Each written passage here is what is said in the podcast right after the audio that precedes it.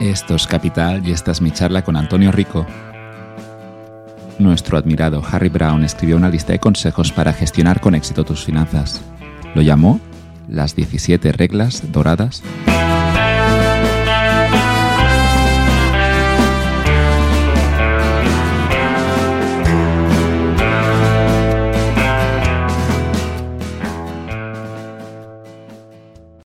El podcast de Capital es posible gracias a sus colaboradores. Indexa Capital, gestión pasiva en fondos indexados. Indexa Capital ofrece carteras de fondos y planes de pensiones indexados con diversificación global y con costes totales en torno a 0,60% al año. Indexa es el gestor automatizado independiente líder en España, con 1.600 millones de euros gestionados, de más de 63.000 clientes. Si quieres, puedes abrirte una cuenta sin compromiso. Utiliza el enlace promocional de Capital para beneficiarte de un descuento especial. 10.000 euros sin comisión de Indexa durante tu primer año. Barcelona Finance School, una escuela líder en finanzas. La Barcelona Finance School es una escuela de finanzas con proyección internacional creada por el Instituto de Estudios Financieros. Su objetivo es compartir el conocimiento y la experiencia acumulada por esta entidad con una trayectoria de más de 30 años y una estrecha vinculación con el sector financiero. La escuela está dirigida a todos los profesionales del sector financiero y a posgraduados interesados en allí especializarse. La oferta académica de la Barcelona Finance School incluye másters, posgrados y cursos de especialización, todos ellos con acreditación universitaria. Además, también ofrece formación para la obtención de certificaciones profesionales del ámbito financiero. Los responsables de los programas y el claustro docente son prestigiosos profesionales que están al día de las nuevas tendencias en el sector financiero. Tienes un enlace con 300 euros de descuento en la matrícula de su máster en finanzas. Equito App. Invierte en tokens inmobiliarios. Muchos españoles no pueden invertir en inmuebles porque los bancos exigen un capital alto antes de conceder un préstamo. Equito App llega para cambiar esto. Esta aplicación te permite invertir en el sector inmobiliario desde tan solo 100 euros a través de un préstamo participativo en el que los intereses varían según los rendimientos y la plusvalía del inmueble. Aprovecha el código NB543 para obtener 30 euros de descuento en tu primera inversión de 500. Esta oferta es solo válida por un tiempo limitado. Entra en equito.app para conocer todos los detalles de este proyecto.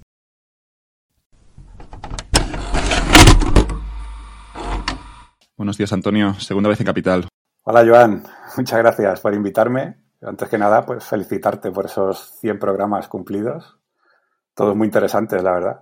Empecé Capital como un podcast para hablar de dinero y de inversiones y me di cuenta que habéis pasado pocos inversores al final de los 100 invitados. Sois algunos, pero hay mucho, mucho perfil que no es inversor, pero tampoco lo veo como algo malo. Al final el podcast ha evolucionado por sí solo. Bueno, está bien. Al final la inversión es una sola rama del conocimiento, pero que puede estar ligada a otras muchas el comportamiento, por ejemplo, que creo que hablas mucho del comportamiento en, tus programas eh, y nombras un montón de libros y expertos sobre ello, pues tiene mucha relación con la inversión. Entonces, al final, eh, escuchar todos tus podcasts también es interesante para un inversor, que no sean todos de inversión.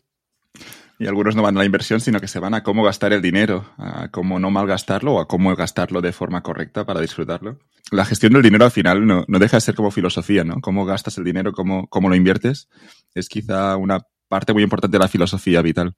Sí, sí, sí. sí. Eh, al final, el dinero que inviertes no es más que el que te sobra después de disfrutar el que gastas, eh, después de ganarlo, ¿no? Entonces, eh, saber gastarlo también es importante, no solo para que te sobre un poquito, sino para poder disfrutar de la vida mientras invierte. Bueno, de momento, bueno, la verdad es que contento y a ver si vamos a por 100 programas más. Estuviste ya, Antonio, en este podcast, ah, así que salió una entrevista súper interesante donde podemos, en, se profundizó muchísimo en tu estrategia, en tu filosofía de inversión. Hace un mes lanzaste este, este fondo de, del rendimiento del dividendo, dividendo creciente y pensé que era la excusa perfecta para invitarte de nuevo. Pues muchas gracias, encantado de estar por segunda vez. La, la excusa para el podcast de hoy será hablar de las 17 reglas de Harry Brown. Para quien no conozca a Harry Brown, ahora haremos también una pequeña introducción a este fantástico inversor, el padre de la cartera permanente. Y hablaremos de un documento, un libro que después publicó, que son 17 reglas financieras, que lo comentábamos ahora off the record, no dejan de ser una gran introducción para una persona que no sepa mucho de finanzas o de, o de inversión. Esas 17 reglas pueden ser un buen punto de partida. Sí, efectivamente. Alguien que todavía no, no se haya adentrado en el mundo de la inversión, haya ahorrado un poquito y no sepa cómo, cómo hacerlo porque le dé un poco de miedo, temor, tenga desconocimiento, pues con estas ideas tiene, pues, bueno, una base sencilla, simple, ¿eh? con muy equilibrada y que, bueno, eh, no, no, no es que no, no vaya a buscar una fórmula mágica como normalmente se suele buscar en finanzas, ¿no? En, todo el salseo que tenemos en Twitter y en las redes sociales, foros, etcétera, sino que lo que busca Harry Brown es que eh, su, seguidor, pues, eh, tenga un cierto bienestar invirtiendo su dinero y que sepa bien lo que hace y con, con la máxima seguridad posible. ¿Cómo vería Harry Brown eso de Twitter de Zasca? Hace dos años dijiste que invertías aquí y esto ha bajado. No participaría en este estúpido juego. bueno, no lo sé, porque Harry Brown, antes de ser el padre de la cartera permanente, le encantaba especular. Él, en sus audios, una frase que repite mucho es I love to speculate. Como diciendo, no, no es que sea nada malo, es verdad que suena, suena muy mal eso de especular, pero en realidad, bueno, invertir algo de tu dinero esperando conseguir algo más de lo que consigue el mercado, a veces pues ese salseo viene bien, ¿no? Pero siempre y cuando tengas tu cartera bien, bien diversificada, la que no quieres que sufra ningún percance. Y bueno, él yo creo que, no sé si no le gustaría, yo creo que sí le gustaría, aunque era un hombre bastante como, tenía una imagen sobria, no creo que se apuntara a los salseos.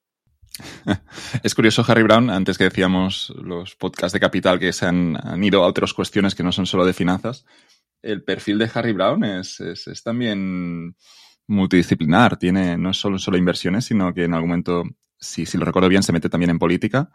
Y, tiene también ese magnífico artículo de Nadie te debe nada, que escribe una carta de Navidad a su hija, en el que, en el que no está hablando de dinero, está hablando de la propia vida, le gustaba la, filosofía y, pensar sobre cómo vivir una vida digna, que merezca la pena. Sí, sí, él tenía eh, dos, digamos, dos variantes de, de divulgación. Una era, pues, como era asesor financiero y trabajaba para muchos clientes, pues una era sobre, sobre divulgación financiera, tenía también un, radio show muy recomendable.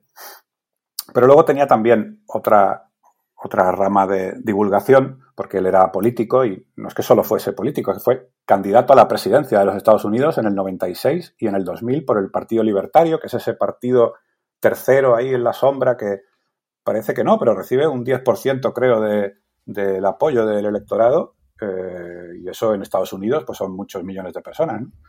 Pero bueno, eh, no, no, fue especialmente conocido en el extranjero, hablando desde Estados Unidos, por su candidatura a la presidencia, sino por, por su cartera permanente. Hablaremos de, de, su filosofía de inversión, también de algunas de sus ideas eh, bueno, iba a decir políticas, claro, era, era libertario, era liberal. Que claro, dentro del sistema de Estados Unidos, siendo bipartidista, no, no recibe mucha atención. No, recordaba que era candidato. Te quería preguntar sobre, sobre, sobre este fondo. Habíamos hablado de Bailo en el, en, la otra, en el otro episodio, pero te quería preguntar por concreto por este fondo, porque has lanzado un fondo ahora de, de dividendo. Sí, bueno, ya Bailo Patrimonio, que es el fondo que llevo gestionando más de cinco años, pues la, tiene una parte de renta variable, que es el 60% de la cartera, y esa parte de renta variable, la base de, esas acciones, que son acciones de dividendo creciente, ¿no? Eh, que es una estrategia fantástica que realiza su selección de activos inicial dentro del universo de acciones globales que aumentan sus dividendos año a año. ¿no? Eh, ¿Qué ocurre? Que muchos de mis seguidores, mis partícipes, eh, pues me contactaba y me decía, Antonio, Bailo Patrimonio me encanta, voy a seguir siendo partícipe, pero me gustaría también un poquito de tener un poquito de un fondo que fuese solo de acciones para, porque yo soy un, inversor un poco más agresivo que, lo, que la cartera de Baelo y me gustaría ponerle un poco más de acciones, pero quiero que sean también de acciones de dividendo creciente. Y bueno, al principio me mostré un poco reacio porque con Bailo Patrimonio tenía suficiente, es una estrategia de inversión con la que yo me siento muy cómodo. Pero bueno, he querido también dar este servicio porque un fondo de acciones de dividendo creciente barato, eh, eficiente fiscalmente como es este, no existía en el mercado y, y creo que ha sido una buena idea sacarlo porque creo que va a ser bastante útil. ¿Qué tiene, la pregunta es estúpida, pero ¿qué tiene de bueno un dividendo? Bueno, un dividendo en sí, eh, nada en particular para, no, iba a decir un inversor, pero quizá para alguien que esté especulando con batir al mercado, por ejemplo, sacar un, rendimiento mayor que el mercado, eh, que una empresa de un dividendo, pues no es algo muy significativo, ¿no? El dividendo es una parte de un negocio que está repartiendo esa empresa a sus socios, en este caso los accionistas, y es muy útil para una persona rentista que no quiera estar vendiendo sus activos y quiera estar pues viviendo de esos dividendos para complementar su pensión, por ejemplo, o porque ya esté retirado joven por la razón que sea y quiera tener un ingreso extra sin estar vendiendo su patrimonio. Eh, lo que ocurre es que este fondo no es solo un fondo de dividendos, sino que tienen que ser acciones de dividendo creciente. Ya hemos visto que enfocarse en el dividendo mm, te permite, permite al inversor enfocarse en las rentas, como hemos dicho, no en, la volatilidad de los precios. Eso es algo bastante eh, bueno para el comportamiento del inversor. Me parece una forma de acercarse a la bolsa que por concepto se aleja un poquito de la, especulación más que otras formas. Pero las acciones de dividendo creciente eh, tienen otras características distintas a simplemente las acciones que reparten dividendo. Eh, aparte de las características que pueda tener, el histórico ya nos muestra que las acciones de dividendo creciente lo hacen mucho mejor en el, en el largo plazo que las acciones que simplemente reparten. O que las acciones, y bueno, y mucho mejor que las acciones que recortan, ¿no? De esto hay estudios de hasta cinco décadas, que aunque mm, en Estados Unidos es donde más datos hay, pero también en el resto del mundo hay datos y, y en todas las décadas, una por una, y en, y en las cinco décadas en general, las acciones de dividendo creciente eh, han obtenido un resultado bastante más favorable que las acciones que no hacen crecer sus dividendos. Y esto no es más que porque el dividendo creciente es una consecuencia de muchas características buenas que tienen esas acciones que son la causa de que el dividendo sea creciente.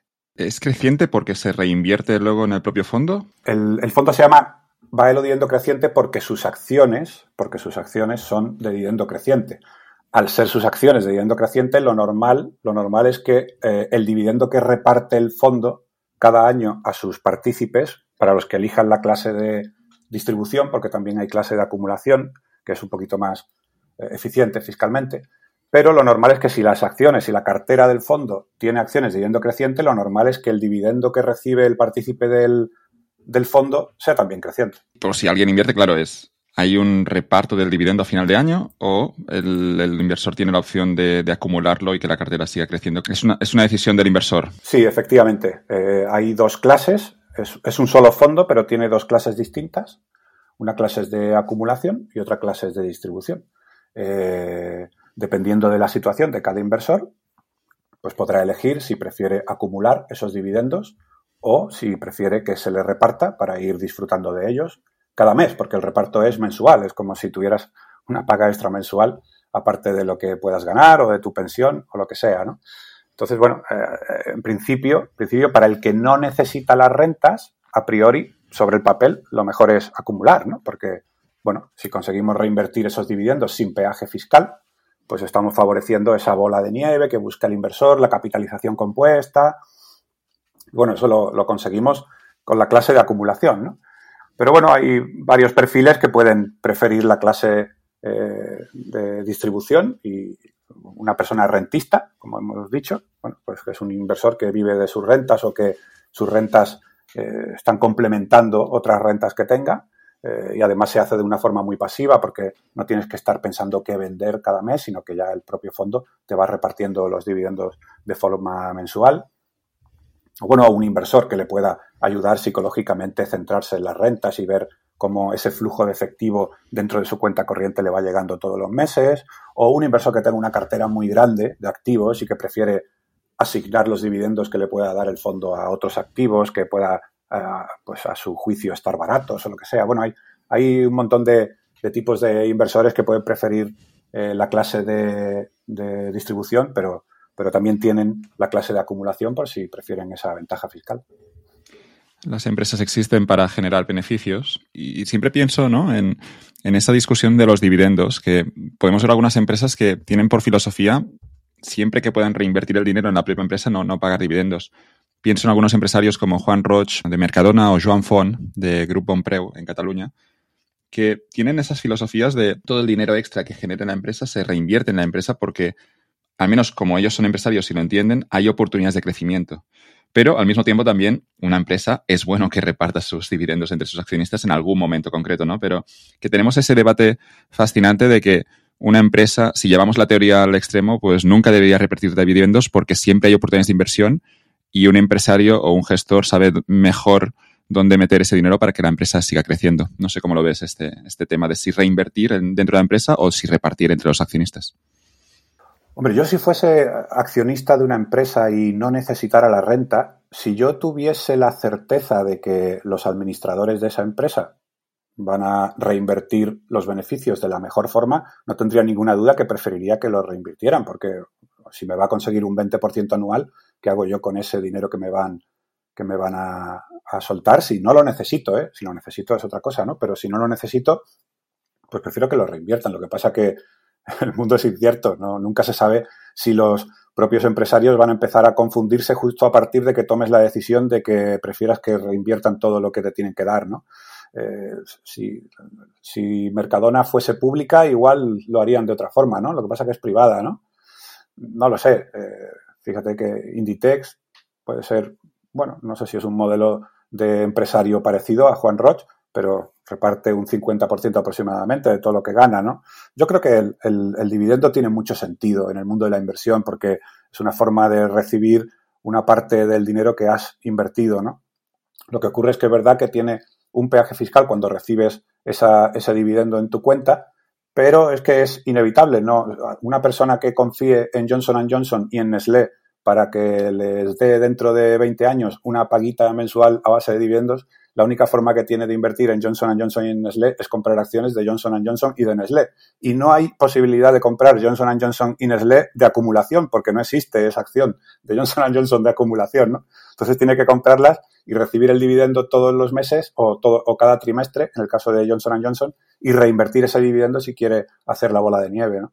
Bueno, eh, con, este fondo que hemos sacado, estamos eh, eh, propiciando una forma de que esa bola de nieve no se vea lastrada por, por, la, por, los, por, el peaje fiscal, tanto en origen como en destino, porque hemos elegido acciones de países que no tienen una retención por dividendo en el extranjero y, por lo tanto, en la clase de acumulación, todo lo que se va eh, obteniendo de los dividendos de esas empresas en bruto, pues se va reinvirtiendo en más acciones, por lo que el peaje fiscal es casi nulo. ¿Cuál es el criterio de selección de empresas? Bueno, eh, lo primero es como te acabo de comentar, eh, elegir empresas de países fiscalmente amigables con los fondos españoles. Eh, esto es países que no cobren o apenas cobren retención en origen por los dividendos eh, que se entregan. hay países que por derecho retienen un cero, como Inglaterra, Hong Kong, Singapur, Hungría. Son países que nunca retienen, retienen cero por, a, los inversores extranjeros por, por los dividendos. ¿no? Y luego hay países que tienen una, fiscalidad eh, especial con los fondos españoles por los tratados que tengan los países, como Francia o Italia, que apenas, que no retienen o apenas retienen nada en origen. Y luego, pues las acciones españolas que no tienen retención en origen porque son españolas, ¿no? No, no tienes una retención extranjera. Entonces, eh, hemos elegido primero un universo de acciones de estos países para que esa bola de nieve de la capitalización compuesta al reinvertir los dividendos no se vea afectada y para que el inversor rentista que cobra sus dividendos a través del fondo de la clase de, distribución, pues pueda cobrar el, dividendo bruto, ¿no? No tenga ninguna retención de, por ejemplo, las acciones americanas en un fondo de distribución tendrían una retención del 15% y al inversor, cuando le llega a su cuenta corriente, antes de que le cobren su retención en la cuenta por cobrar ese dividendo en España, ya le han retenido antes un 15% por la hacienda norteamericana. En este fondo no va a pasar eso porque las acciones pertenecen a países que no tienen retención en origen. Una vez que ya sabemos en qué países podemos invertir, pues optamos por el universo de acciones de dividendo creciente, que son esas acciones que elevan su dividendo cada año, ¿no? que tienen un gran historial. Y luego, una vez que ya tenemos ese filtro de acciones fiscalmente amigables, eh, con, de dividendo creciente, pues las filtramos por esos conceptos básicos que seguimos los inversores en este tipo de estrategias y que ofrecen un factor más de calidad del dividendo. Eh, bueno, pues porque ayudan a evitar los recortes de dividendos que no lo quiere ningún inversor en este dividend growth investing, ¿no? Pues que tenga un payout bajo o moderado, por ejemplo, ¿eh? que, que, no, que la empresa no entregue a sus accionistas una gran parte de su beneficio, sino que sea un poquito de su beneficio, ¿no? Un 30, un 40, un 50% ya según la política que tenga cada empresa o lo que pueda, ¿no? Que tenga una deuda contenida, porque si tú estás entregando dividendo pero estás aumentando la deuda, pues, pues, pues no es sostenible, ¿no? Así que también elegimos esas, esas acciones que tienen unos ratios de deuda bastante controlados, ¿no? Que el crecimiento del dividendo sea también, eh, tenga un buen histórico, que haga crecer el dividendo bastante eh, de forma bastante estable. También que los beneficios sean estables y crecientes, porque al final, si tú entregas un dividendo alto cada año, pero el beneficio es bajo, eso tampoco es sostenible, ¿no? Entonces, buscamos empresas que no solo eh, eleven el dividendo, sino que también eleven su beneficio, que tengan un buen histórico, ¿no? Entonces, todos esos ratios, que los elegimos como filtro, también nos sirven para ponderar luego la cartera dependiendo de la puntuación que obtengan en cada ratio. Además, además de un factor de valoración que no es para valorar las empresas porque pensamos que, bueno, hablo pensamos porque aparte de yo gestionarlo, pues hay un equipo detrás, ¿no? De, de Antbank, ¿no? Pero bueno, eh, yo considero que, el factor de valoración que usamos aquí no es porque yo piense que esa acción está barata para intentar batir al mercado, sino porque utilizamos ese, ese ratio de valoración que usaba Geraldine Weiss, eh, la dama de los dividendos, que tanto te gustó, ese eslogan, ella buscaba eh, esas acciones estables, dividenderas, que hacían crecer su dividendo, pero que además el dividend yield, la rentabilidad por dividendo que estaba ofreciendo en este momento, era superior a la rentabilidad por dividendo histórica que tenía esa acción.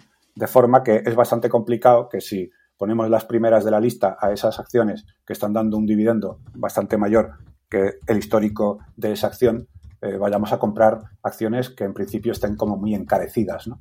Y ese es otro factor que también puntúa dentro de la ponderación de la cartera. Encontré una noticia hace un año que me sorprendió un poquito. Pero claro, yo no soy experto en finanzas, digo, aquí seguro seguramente me pierdo algo. la noticia decía lo siguiente, Santander amplía capital para pagar el dividendo. me quedé un poco como, a ver, algo falla aquí, algo me, algo me estoy perdiendo. Seguro que tú, Antonio, me lo sabes explicar mejor. Bueno, sí, son precisamente ese tipo de acciones las que la estrategia Dividend Growth Investing trata de evitar, ¿no? Una empresa que eleva el dividendo todos los años, que no, hace ampliaciones de capital, no eleva su deuda para, para poder eh, pagar ese dividendo, no amplía el número de acciones eh, que hay en el mercado, que hace que los beneficios que obtiene la empresa eh, sea más pequeño para, proporcionalmente para cada acción existente. Pues todo ese tipo de, lastres que, tienen los accionistas de ese tipo de acciones no lo van a encontrar en las acciones de dividendo creciente. Pero, pero si amplió capital para pagar el dividendo, la acción tiene que bajar, ¿no? Pero luego se hace porque hay esa presión, entiendo, de que la empresa presume de pagar dividendo todos los años y se encuentran que esta es la única manera. No es que tenga que bajar, es que históricamente es así. las ampliaciones de capital por sí bueno, son matemáticas eso, claro. Si amplías capital, la, acción vale, vale menos, claro. Claro. Y además, eh, no solo por matemáticas, sino por lógica. Cuando una empresa necesita ampliar el capital, es porque con el capital que tiene no tiene suficiente para poder crecer, así que tiene que ampliarlo. Por lo tanto, es que eh, ya casi por, por propia definición estás comprando algo mm, aparentemente malo, ¿no? Luego, bueno, la empresa lo puede hacer bien con esa ampliación si luego consigue invertirlo estupendamente y el retorno sobre el capital invertido es muy elevado, pues oye, le habrá salido bien, pero ya de por sí te está diciendo, oye, no, no somos capaces de gestionar todo este follón, así que tenemos que ampliar capital para ver si salimos de este apuro, ¿no? Entiendo una ampliación de capital cuando a veces hay un proyecto que requiere mucho dinero y no quieres pasar por el banco, pues, pues vamos a buscar dinero en el mercado con los accionistas. Pero la ampliación de capital luego para pagar un dividendo a los accionistas anteriores, eh, algo, algo, algo falla aquí. Claro, no, no, tiene, no tiene mucho sentido. De hecho, eh, si te fijas, las, las, la, gran parte eh, de las acciones que tienen un histórico muy, muy destacado de crecimiento del dividendo, apenas realizan ampliaciones de capital. Te pones a mirar su histórico y es que no hay, no las encuentras, ¿no? Y es por eso, porque hacen tan bien las cosas que les permite tener ese histórico tan bueno y no tener ese tipo de lastres de ampliaciones de capital, eh, elevar la deuda a ratios insostenibles, etcétera.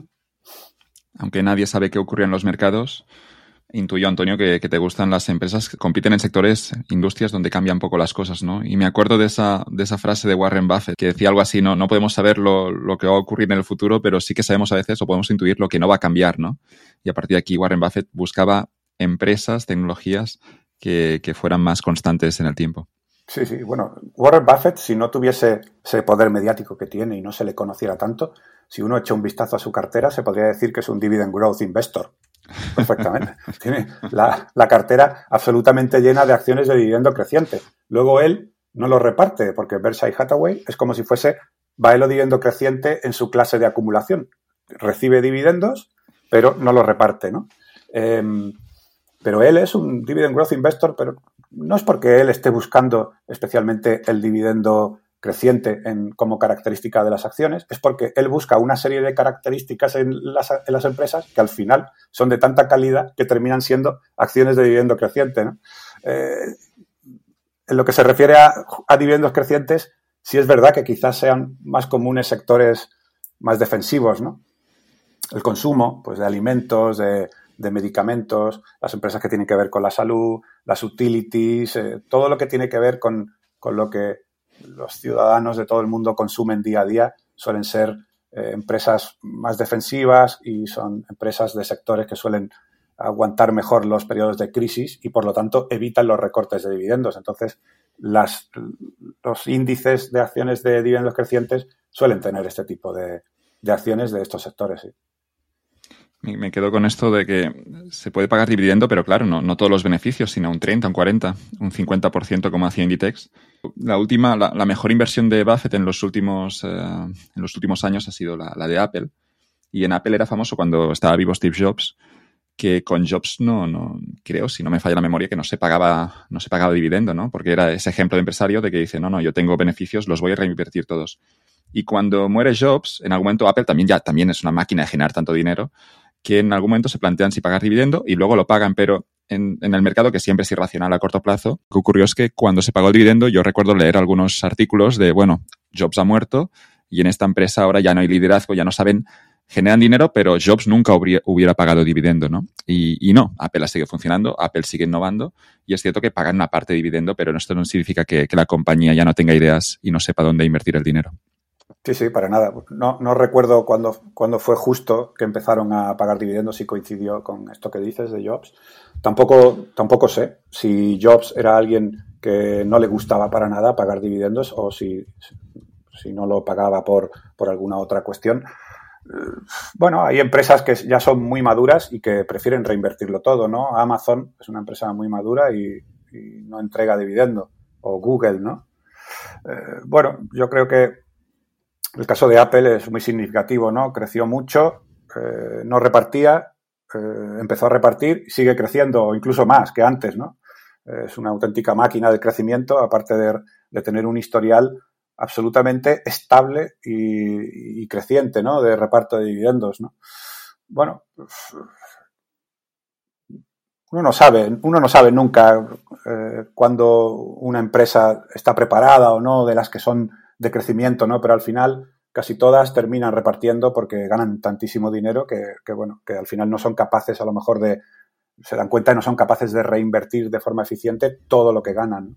Sí, estaba mirando ahora el histórico del dividendo de Apple y lo pagó Jobs en algún momento, se pagaba en los años 1990, pero luego se deja de pagar y Jobs morirá en el año 2011 y sí que es cierto que luego el primer dividendo que se paga en esta segunda etapa es a partir de 2012, es decir, un año después de la muerte de Jobs. Y aquí de nuevo el mercado, que siempre saca conclusiones, ¿no? Siempre hay mucho articulista, mucha gente que opina, pero lo que importa es al final el precio de la acción y lo que ocurre en el largo plazo. Y, Apple sí que, yo recuerdo esas dudas, ¿no? No sabía que era un año justo después de que muriera Jobs, pero el hecho de que la empresa pagara dividendo, algunos lo tradujeron como en esa empresa ya no hay buenas ideas, pagarán dividendo, pero vigila porque quizá ya no tienen un crecimiento, la acción va, a empezar a bajar. Pero claro, aquí hay, que vigilar eso que dices. Esa, me gusta siempre que eres un tipo eh, precavido, Antonio, y, por eso también tu éxito en la inversión. Pues mira, ahora que me dices esto, me voy a lanzar a decir algo. Te, he provocado aquí, no era mi intención. Fíjate, no, no, tenía ni idea de esto que me estabas contando, ¿eh? pero echando la vista atrás de la historia de Macintosh y de Apple y del iPhone Fíjate que es, yo lo, veo así de forma intuitiva, ¿eh? De forma intuitiva yo lo veo al revés que los artículos esos que me dices. Porque precisamente cuando empezó a irle un poquito peor a, Apple eh, con respecto a Microsoft, eh, parece que es cuando recortaron el dividendo, por lo que me estás diciendo.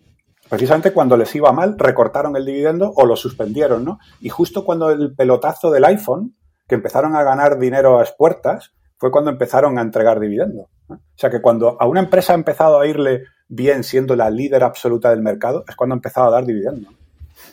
Es que el dividendo, como lo estoy entendiendo, es la consecuencia de que hace las cosas bien. Y quien traduce el dividendo, tenemos que pagarlo sí o sí para generar confianza, estos son los que se meten en problemas. Claro, eh, eh, muchas veces se critica al dividendo eh, yo creo. Hay mucho, hay mucho hater del dividendo, ¿eh? yo no, no, me incluyo, pero intuyo mucho hater a la palabra dividendo. Sí, yo creo que es normal, ¿no? En, las redes sociales hay mucho salseo que creo que es casi necesario porque al final las redes sociales son un entretenimiento. Esto es como el fútbol, ¿no? El fútbol, eh, lo que importa es el espectáculo y al final que haya un poco de salseo está bien, ¿no? Con, un mínimo de educación, ¿no? Pero que haya salseo le da un poco de, ese puntillo al fútbol. En, las redes es igual. Entonces, el dividendo es algo muy sencillo para el inversor dividendero de poder expresar en las redes sociales eh, lo que va generando en dividendos, cómo va progresando su, su, proceso de inversión, lo que va, lo que va subiendo sus ingresos mes a mes o año a año. Entonces eso hace que eh, los inversores por dividendos sean como una especie muy, muy extendida dentro de Twitter, ¿no? Y se ven muchos, muchos tweets con grafiquitos de, cómo va subiendo el dividendo de cada inversor, ¿no? Y yo creo que eso hace que también el que no invierte por dividendos diga, joder, esta gente qué pesado, ¿no? Con los dividendos. Y eso crea a lo mejor ese, ese, hater de los dividendos un poco irracional, porque en realidad qué malo tiene, ¿no? Que alguien invierta como quiera, ¿no? Y ya está. Estábamos hablando de que, eh, de que se suele criticar a los dividendos porque el dividendo es una consecuencia, ¿no? Y no una causa de que, de que las cosas se hagan bien, ¿no? Que uno se tiene que fijar más bien en el desarrollo empresarial de la empresa que está pues pues que, está siendo representada por esa acción y que el dividendo pues no significa nada, ¿no? Pero bueno, es que, que sea una consecuencia no tiene por qué ser una razón eh, de peso para que tú puedas eh, elegir un universo de acciones, ¿no? Si tú eres profesor de matemáticas y quieres llevar a tus alumnos a un concurso de matemáticas eh, provincial, ¿Tú a quién llevas? ¿A los que te dicen que han estudiado más o a los que han sacado mejores notas? Pues llevas a los que han sacado mejores notas. ¿Crees que es los que van a hacer mejor ese concurso, no? No los que te digan que han estudiado mejor o los que te lo presenten en un informe, ¿no? Tú llevas a los que te han demostrado que han sacado mejores notas, ¿no? Pues esto, pues es igual, ¿no? Eh, yo entiendo perfectamente que alguien pueda preferir, por supuesto, una visión empresarial de la inversión y que se centre en, conceptos fundamentales o incluso técnicos o macroeconómicos o lo que sea. Pero criticar el hecho de que el dividendo sea una consecuencia, yo creo que no es una crítica errónea porque al final es una consecuencia muy positiva que viene de causas muy positivas porque si no se dieran esas causas positivas no se daría esa consecuencia. Todo clarísimo. Ah, mis dudas con el dividendo están ya, ya, han desaparecido. Porque tienes el otro fondo sigue abierto, ¿no? Sí, tienes ahora dos fondos. Sí, Y me gusta, bueno, ya, te lo dije la otra vez, Antonio, pero me gusta mucho tu tranquilidad en los mercados. Ah, de hecho, el, podcast anterior se titulaba El, inversor tranquilo. Y, veo esto, algo el hecho de que lo contrario sería el inversor hiperactivo, nervioso, y ya es una mala señal, ¿no? Si, si alguien visita a un inversor y le notas un poco acelerado, no metas allí el dinero. Sí, ahora, ahora este, después del éxito de, de uno de, tus anteriores episodios, lo podríamos llamar el inversor mediterráneo, ¿no? Se me ocurre, ¿no? Con ese boom de, episodio que tuviste con, es, ojo aquí, todo el mundo quiere, quiere, aquí buscamos el partnership con, con, Nacho Raggio, pero es verdad, es verdad, aquí hay una filosofía de inversión en el Mediterráneo. Eh, está fuera de guion, pero me gustan las preguntas raras, ¿no? La filosofía está del Mediterráneo, de la vida tranquila, la vida lenta, va en contra de los beneficios empresariales, nos lleva a trabajar menos. Ah, bueno, no lo sé, es que... Te pregunto distinto, ¿inviertes en empresas del sur de Europa o te gustan más las del norte? Bueno, Baelo Dividendo Creciente tiene un gran peso en España y en Italia, ¿no? Y en, y en Francia. O sea que todas tienen Mediterráneo, ¿no? Así que yo creo que sí, que se puede decir que el fondo es un fondo bastante mediterráneo. Bueno, pues, sin esfuerzo no hay beneficios, ¿no? Está Por lo menos en, empresa, ¿no? Entonces, bueno, tampoco hay que llevar al extremo los mensajes. Está bien el, eh, humor, el salseo y tal, pero bueno, eh, entiendo que para que se, que, se, vean los mensajes que uno quiere transmitir, pues uno tiene que exagerar un poquito, ¿no? a lo mejor Nacho Raggio pues lo hacía, lo hacía a propósito, esa exageración, pero bueno, que tiene sentido muchas de las cosas que decía y otras, pues bueno, eran un poco exageradas, pero, pero bueno, siempre dentro de, de lo que hemos hablado antes, ¿no? Del salseo que necesitan las redes sociales y los podcasts para que sean entretenidos. ¿no? No sé yo si, si Nacho se, está exagerando o se está frenando. Siempre tengo esta duda cuando le escucho y cuando le sigo en Twitter, dice, eh, siempre pienso, creo que se está censurando a veces incluso. puede ah, ser, puede ser. Bueno, en cualquier caso, haremos, haremos un debate aquí con, con Racho y Antonio sobre la inversión mediterránea. Yo creo que aquí saldrá una escuela de inversión, ya no una escuela filosófica, que es lo que, lo que tiene que contar Nacho, pero saldrá una escuela de inversión nueva que, que, que dará los mejores rendimientos en, el, en este siglo. ¿no? Nos vamos a, con, con, Harry Brown, que era la excusa para, para charlar, Antonio, y, y, tenemos estas 17 reglas de las que hablábamos al principio. Uh, aquí había un guion claro para el podcast que era ir regla por regla. Yo las encuentro tan buenas que me gustaría mencionarlas todas, ¿no? Sí, sí, perfecto. Si te parece bien, las podemos, las podemos comentar, pero antes de nada, decir que hay el libro de Baelo, que es La inversión a prueba de errores, que, es la, lista con las 17 reglas de, Harry Brown. Lo llama 17, en inglés lo había visto como las 17 reglas de oro. Y, Harry Brown en, en, ese libro pues eh, desarrolla las, sus 17 principios financieros que de nuevo, para alguien que no, que no domine mucho de inversión y de mercados, leer y interiorizar, porque leer por sí solo no significa nada, pero entender un poco esas 17 reglas puede ser un muy buen punto de partida para cualquier inversor. Ah, un inversor, ah, ¿cómo se llama? Iba a decir rookie. Sí, Nobel. Nobel. Estoy ahora con. Sé que te gusta la NBA y me salía rookie. Es verdad que un inversor experto, quizá este libro, pues se le venga un poco mm, corto, ¿no? En conocimientos complejos. ¿eh? Es un libro eh, sencillo, con ideas simples, que proporcionan equilibrio al inversor novato, rookie, Nobel, como lo queramos llamar, eh, que se quiere adentrar para, en el mundo de la inversión para poner a trabajar un poquito sus ahorros, que los ha tenido siempre ahí en liquidez y no sabe qué hacer. Y por lo que sea, pues no se, no se fía de su asesor del banco o yo qué sé, o lo, que sea, y quiere hacerlo por su cuenta. Pues bueno, alguien que empieza y quiera hacerlo por su cuenta, estas 17 reglas les van a venir muy bien para que por lo menos pueda disfrutar de cierto bienestar mientras está invirtiendo. Me gusta en el fragmento que yo, tengo del libro, em, que dice ya para empezar, antes de, soltarte las 17 reglas, lo que dice es, no hay nada misterioso en esto de invertir. Y me acuerdo también de un artículo del Wall Street Journal, que era algo así como todo lo que necesitas saber de finanzas personales en mil palabras. Y el artículo decía, no necesitas más de mil palabras para entender los principios básicos, ¿no? Y, me ha ocurrido con otros libros que he leído, sobre todo recuerdo uno que de, de un tipo que se llamaba Solin, que creo que era algo así como The Smartest Investment Book You Will Ever Read. El libro más inteligente de finanzas que vas a leer. Y era un libro brevísimo, de unas, solo unas 60, 70 páginas, pero te daba la estrategia para poder invertir y, no lo complicaba mucho, ¿no? Y lo he encontrado en, los, las buenas lecturas de, finanzas y en los buenos divulgadores, que, lo que ocurre es que dicen, no, no, si esto es bastante simple, no voy a explicártelo en 500 páginas porque realmente en, unas pocas páginas puedo, puedes tener un poco lo básico. Sí, no sé, no sé si era, me acuerdo ahora, en los ensayos de, de, Montaigne, que había una anécdota que, de otro escritor, no sé si eran los ensayos de Montaigne o en algún libro de Nuccio Ordine, de estos que son como de relatos que él va luego eh, explicando, que había un relato de, de un pez grande que iba por el mar y se encontraba a dos peces pequeñitos y le decía el pez grande a los dos peces pequeñitos, eh, buenos días chicos, ¿qué tal está hoy el agua? y los peces pequeños se alejaban, se miraban el uno al otro y uno le decía al otro, pero, ¿qué demonios es el agua? ¿Qué dice ese pez tan grande? Y efectivamente a veces nos cuesta mucho ver las cosas más sencillas, las cosas más obvias dentro de, del mundo de la inversión y como le pasa a estos dos peces que son noveles, que no sabían prácticamente lo que era el agua, simplemente eh, nadaban y ya está, ¿no? y en el mundo de la inversión, pues como volvemos a repetir, el salseo este que tenemos siempre con la prensa eh, financiera, eh, las redes sociales y tal, nos centramos siempre en la fórmula mágica a elegir para poder obtener una gran rentabilidad y en realidad cuatro o cinco conceptos sencillos te pueden hacer llegar a ser un, gran inversor con una gran historia eh, inversora de largo plazo y no necesitas tampoco un conocimiento muy complejo. Me gusta, Antonio, porque te hago una pregunta y entiendo la respuesta.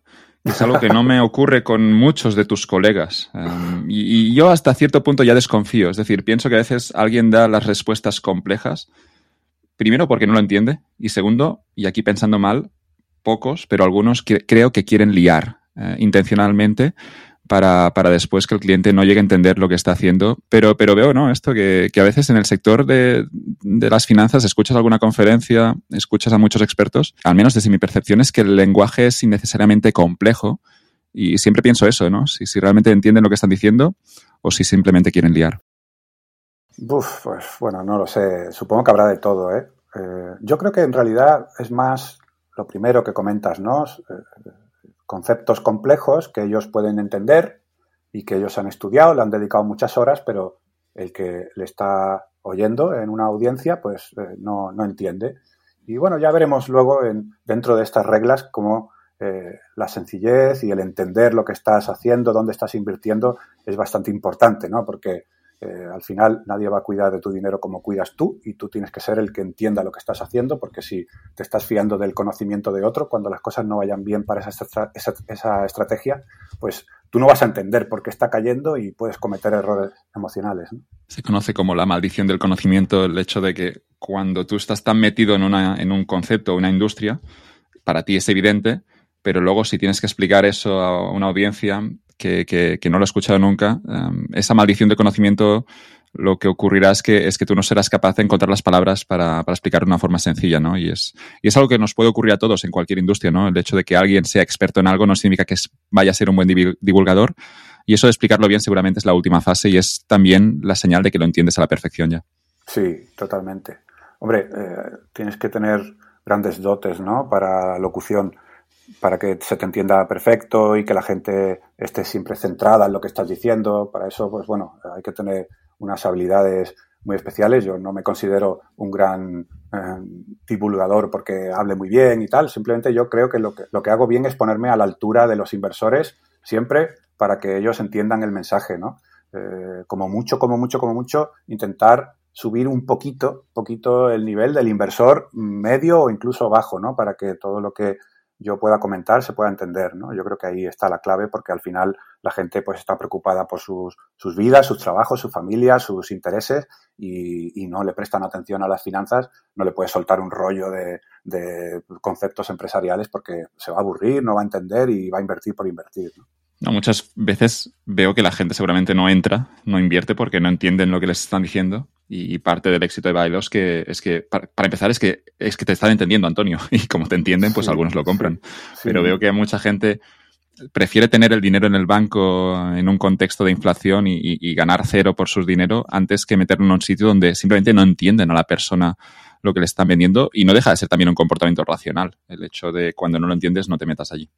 Sí, incluso podría ir más allá. No solo los, los primeros adoptantes de las participaciones me han entendido a mí, sino que creo, esto no es algo científico porque yo haya hecho un estudio, simplemente lo creo, creo que los, los partícipes también divulgan lo que es Baelo a sus personas conocidas y como es algo tan sencillo, son capaces de explicárselo bien y esas personas conocidas de estos partícipes terminan también siendo partícipes del fondo porque entienden lo que su su amigo, su familiar o lo que sea les está exponiendo y luego con que investiguen un poco, un poco más en algún audio, algún audio mío, algún vídeo o más información, al final se deciden a invertir porque entienden muy bien eh, lo que hago y cómo lo hago y en lo que, en lo que se van a meter.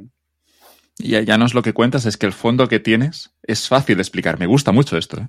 Esto es difícil de llegar a un fondo que sea fácil de explicar su filosofía. Sí, y además eh, eso es algo, creo, poco valorado, pero que se demuestra por los resultados que debería ser mejor valorado. ¿no? Las cosas fáciles de entender no tienen por qué funcionar peor que las que, son más complejas. Sí, cuando entras en las páginas web de algunos fondos, ¿no? Siempre puedes ver palabras repetidas, ¿no? Eso de los retornos y siempre una flecha para arriba pero lo que importa es cuál es la filosofía, cómo se invierte y cómo se genera confianza en esa cuestión donde la confianza es ese sector del dinero donde al final todo es confianza, ¿no?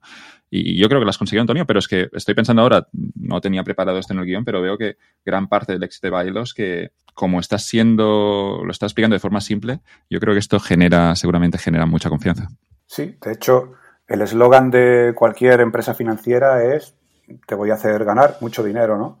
el eslogan desde el inicio, eh, no solo de mi blog, sino también de la marca Baelo como, eh, como marca de fondo de inversión, es eh, sentirse bien es parte del éxito inversor. Entonces, pues, bueno, yo lo que quiero es que el que entre en cualquiera de estos fondos o lea cualquiera de los libros de la colección se sienta bien mientras está invirtiendo, mientras está aprendiendo finanzas, que no se sienta mal porque no entiende lo que está haciendo, que no se sienta mal porque el mercado está bajando y no entiende muy bien qué puede estar haciendo su gestor en este momento o qué solución le puede dar. Sentirse bien, tener un buen comportamiento para mí es la base del éxito de un inversor de largo plazo. Si tú no te comportas bien mientras inviertes, eh, da igual en lo que estés invirtiendo que no vas a obtener buenos resultados. Y eso de tener buenos clientes, yo creo que te va a ahorrar muchos problemas cuando el mercado baje, ¿no? De tener esos clientes educados, em, porque, porque has hecho esa pedagogía, cuando luego que caerá un día, es cuestión de tiempo, el, el, el mercado un año caiga de nuevo un 20%, pues seguramente recibirás muchos menos mails que esos inversores que prometían tanto dinero. Bueno, de hecho, en, el primer trimestre de 2020, eh, el broker de Esfera Capital, quebró, ¿no? Y, muchos de los partícipes tenían sus, fondos en eh, la gestora de Esfera Capital, que era una empresa distinta al broker, pero bueno, al, quebrar el broker, pues hubo mucho nerviosismo, ¿no? Y los, los, muchos de los partícipes no podían seguir invirtiendo en el fondo, pero es que además el mercado estaba cayendo por el tema de la pandemia una barbaridad, ¿no? Y los partícipes, muchos de ellos me escribían y me decían, Antonio, si yo no estoy preocupado porque me tengan que traspasar ahora el dinero a España, yo estoy preocupado porque no puedo seguir invirtiendo, ¿no? Que lo que está bajando el mercado y no puedo meter más dinero para tener más participaciones. Bueno, y a mí, pues fíjate, el orgullo que tenía me hinchaba que no cabía ni por las puertas de, que me escribieran así mis partícipes, ¿no? Me pareció una anécdota que, suelo contar porque es algo increíble en el mundo de las finanzas. Los tienes bien entrenados y me, mola esto de que caiga y, llega un mail y tú, mierda, va, empezamos ya, venga, vamos a tranquilizar, vamos a tranquilizar al inversor. Y los mails no, Antonio, que quiere comprar más. ¿Cómo lo hago? La verdad es que fue fascinante. La verdad es que, bueno, muchos inversores también pues te escribían, ¿no? Oye, Antonio, estoy nervioso, ¿qué va a pasar y tal? Pero luego recibías también muchos otros, muchos otros correos que, que te tranquilizaban mucho porque la gente, pues cuando tiene confianza en, en una persona, casi da igual lo que, lo que esté pasando alrededor, que, piensan que vas a tomar las mejores decisiones y que van a tener su dinero bien protegido.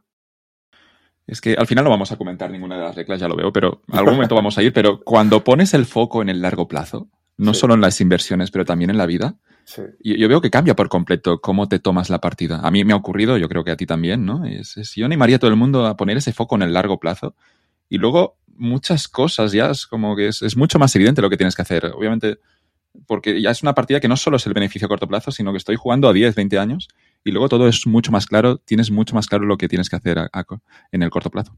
Cuanto menos implicado el inversor, porque al final el, gestor que está en el día a día del mercado todo el rato, pues sí, tiene que estar enfocado a largo plazo, por supuesto, pero ya una persona que en su día a día esté preocupada por su trabajo, que entre a las 8 y salga a las 8 de la tarde, que luego llegue a casa y, pues tiene que ocuparse de sus hijos, eh, bueno, no puede estar pendiente eh, todo el día ¿no? de, las inversiones y además es que le va a favorecer.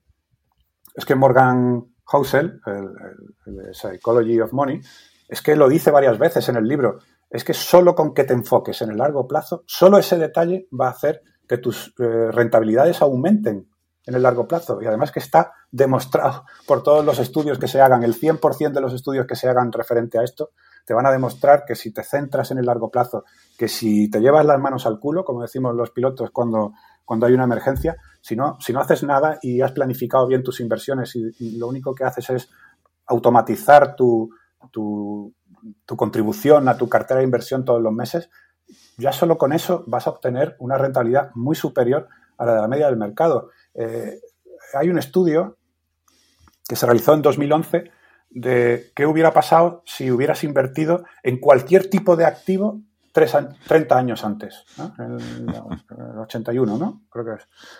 Cualquier tipo de activo, o sea, hubieras invertido en petróleo, en acciones, en, yo qué sé, en, sartenes, en lo que te dé la gana. Si hubieras invertido en cualquier cosa 30 años antes, hubieras obtenido una rentabilidad X. Pues el petróleo sacó un 8, las acciones genéricas sacaron un 7, los bonos un 5, eh, las viviendas un 3. Bueno, pues el inversor medio, el inversor medio lo hizo peor que cualquiera de los activos.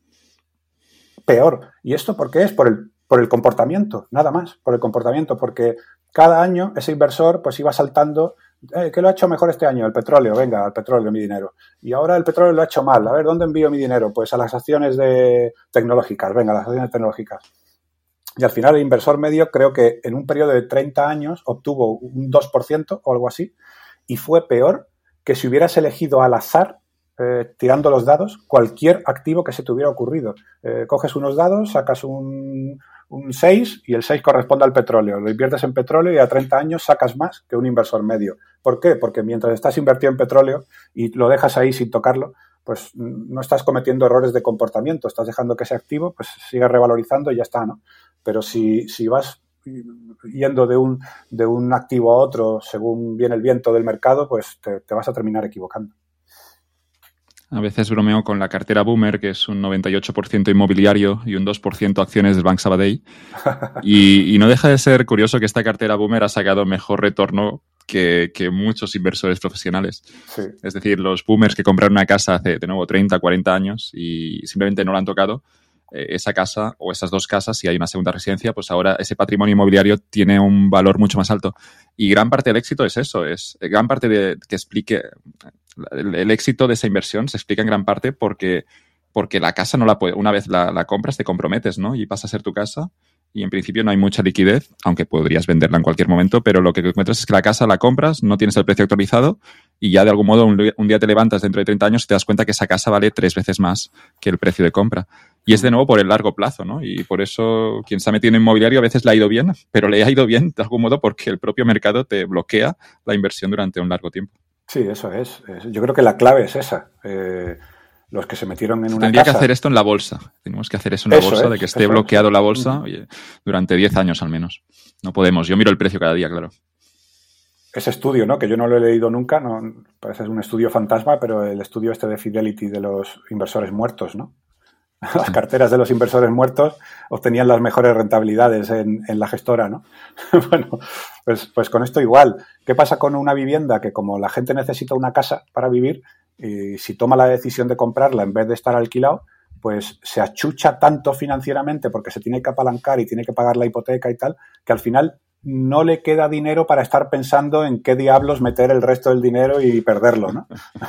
Pues se enfoca en la casa, en pagarla, en pagarla, en pagarla, en pagarla, y al final cuando tiene pagada la casa 30 años después, pues se da cuenta de que ha sido una gran inversión. Pero no porque sea un gran inversor el que la ha comprado, ni un gran selector de activos, sino porque se ha tenido que centrar en tener esa casa y en pagarla, y ya está, y, dedicar el ahorro a pagarla y a que esa inversión que en principio no la compró como una inversión, se convierta en una inversión porque está realizando unos buenos comportamientos como inversor, aunque realmente no comprará ese activo como una inversión.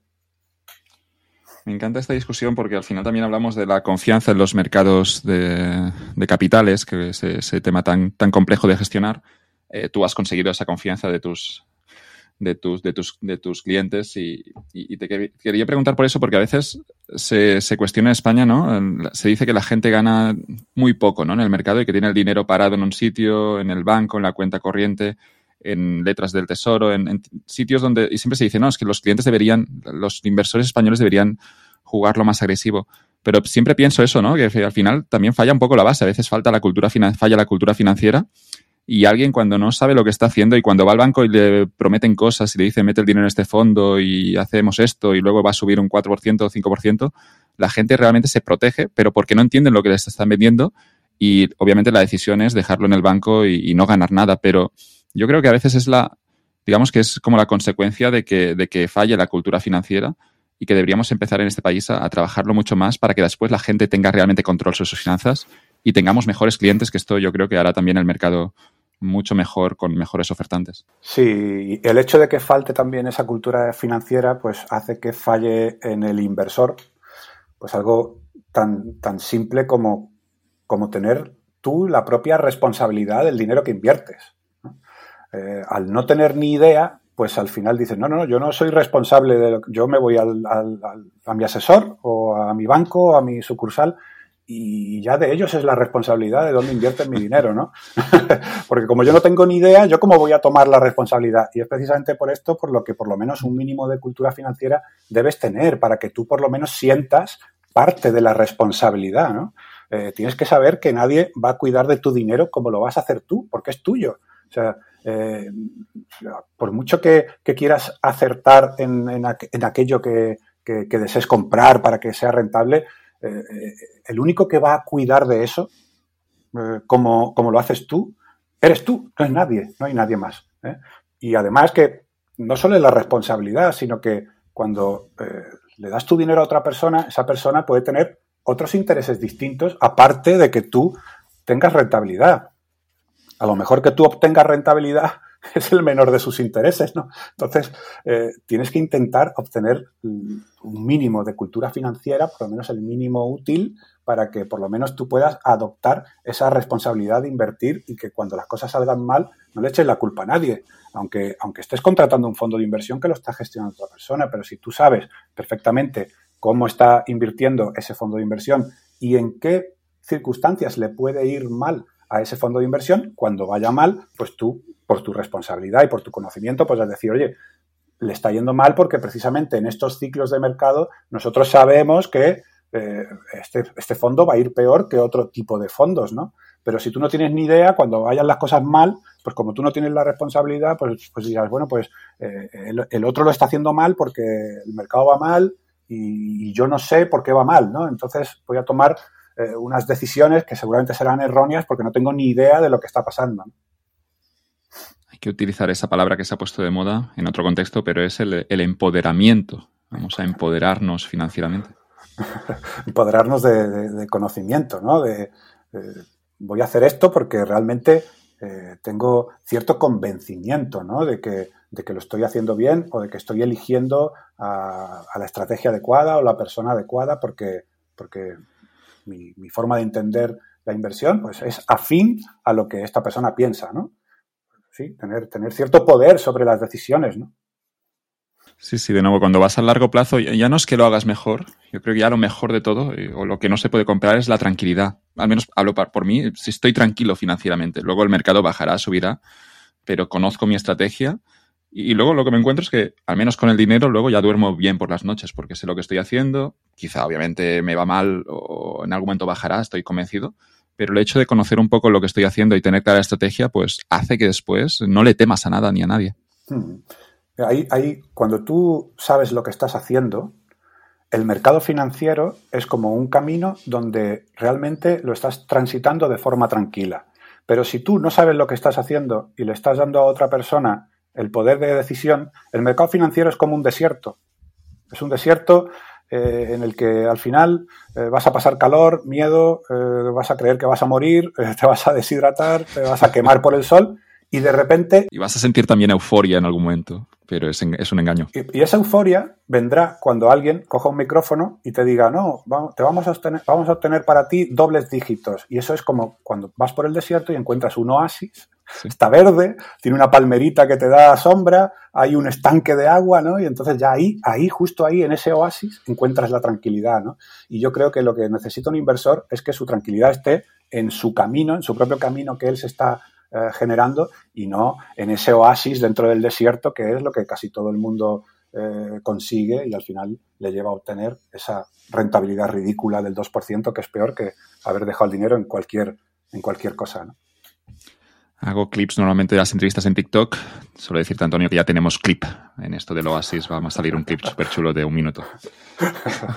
vamos, vamos, si quieres, con las reglas de, Harry Brown. La, primera de todas, y yo creo, esta me sorprendió muchísimo. Había leído las, reglas al cuento cuando estaba en la carrera universitaria.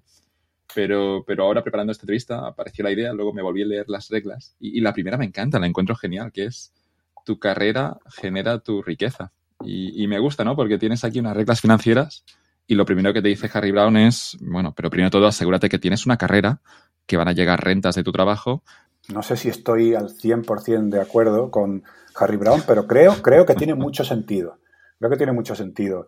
Él te dice, vale, esto de la inversión está muy bien, es emocionante, la multiplicación del dinero es algo fascinante, pero lo primero es tu carrera profesional. Lo primero que tienes que hacer es ganar dinero, generar dinero y luego después de que generes dinero ya verás si lo ahorras, lo inviertes, lo gastas o lo que sea, ¿no? Pero ninguna fórmula de inversión va a tener sentido si no eres capaz de ponerle gasolina a esa fórmula, ¿no? Y la gasolina es precisamente eh, pues el dinero que generas trabajando, ¿no? Ya sea montando tu propia empresa o, o trabajando en un buen puesto de trabajo, en fin, que por mucho que la emoción de los mercados y de las aspiraciones a multiplicar tu dinero te lleven a una selección de activos o de inversores o de gestores o de asesores, si no ganas lo suficiente, pues no podrás ni ahorrar ni invertir, ¿no? Digamos que ese dinero que ganas será útil para poder eh, solventar tus necesidades básicas para vivir, pero será poco útil para poder invertir, ¿no? Entonces, bueno, en el camino del inversor, lo primero, lo primero es eso, ganar dinero, ¿no? Y ya luego, una vez que ganes dinero, pues ya está la capacidad de hábito y, de ahorro, ¿no? Una vez que ya tienes ingresos suficientes, pues ya te toca tener un buen hábito de ahorro y cuando tengas suficiente ahorro ya después poder invertir, ¿no? Lo que pasa es que es difícil, es difícil porque eh, el ahorrador, pongamos así, el ahorrador que es atraído por la emoción de la inversión, en cuanto tiene dos duros, los apuesta, ¿no? Porque al final un porcentaje alto de los que se llaman inversores en realidad son apostadores, ¿no?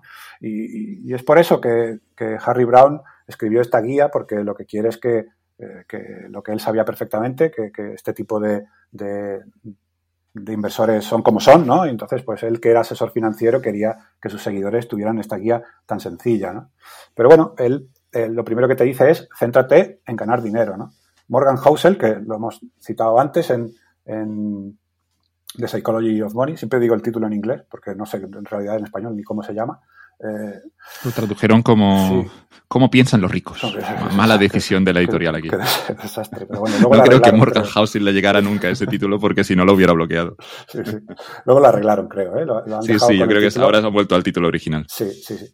Bueno, pues él, él, está en desacuerdo con esto que dice Harry Brown. Es verdad que es, es importante ganar dinero, pero él dice que la primera idea, ¿eh? que es sencilla, pero, pero que es fácil de pasar por alto, es que acumular riqueza, acumular riqueza, tiene poco que ver con tus ingresos ni con la rentabilidad de tus inversiones, sino con tu índice de ahorro. O sea, Morgan Housel lo que, lo que nos comenta es que el segundo paso de Harry Brown debería ser el más importante. ¿Por qué? Porque si ganas mil, es bastante probable que gastes como alguien que gana mil. Y si ganas 2.000, es probable que gastes como alguien que gana 2.000. Por lo tanto, un mismo índice de ahorro para esas dos personas va a suponer porcentualmente una misma mejora, ¿no? Entonces, bueno, él lo que te dice es que este, este valor del índice de ahorro lo que hace es que te centres exclusivamente en el largo plazo.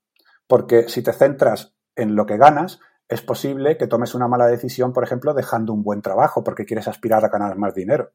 ¿eh? Por ejemplo, o si te centras en el tercer paso, que es la selección de activos, es probable que te equivoques mucho por estar pasando de un activo a otro o por tomar malas decisiones, ¿no? Pero si te centras exclusivamente pones la máxima importancia en tu índice de ahorro, al final a lo otro no le vas a dar tanta importancia y vas a ser un inversor de largo plazo, que es lo que él aconseja. Me gusta, me gusta. Eso de que, claro, si, si gano mil, pero luego paso a ganar cinco mil, pero tengo los mismos principios, pues me voy a gastar los cinco mil igual que me gastaba, me gastaba antes todo el salario, claro. Y yo me, gusta todo lo que hice, se lo compro todo. y se le entiende.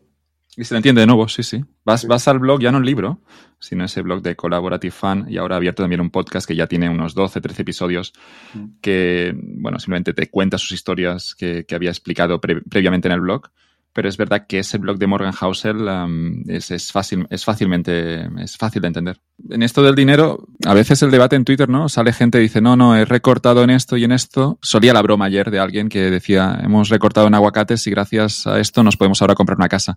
Lo decía el cabrón con un palacio detrás.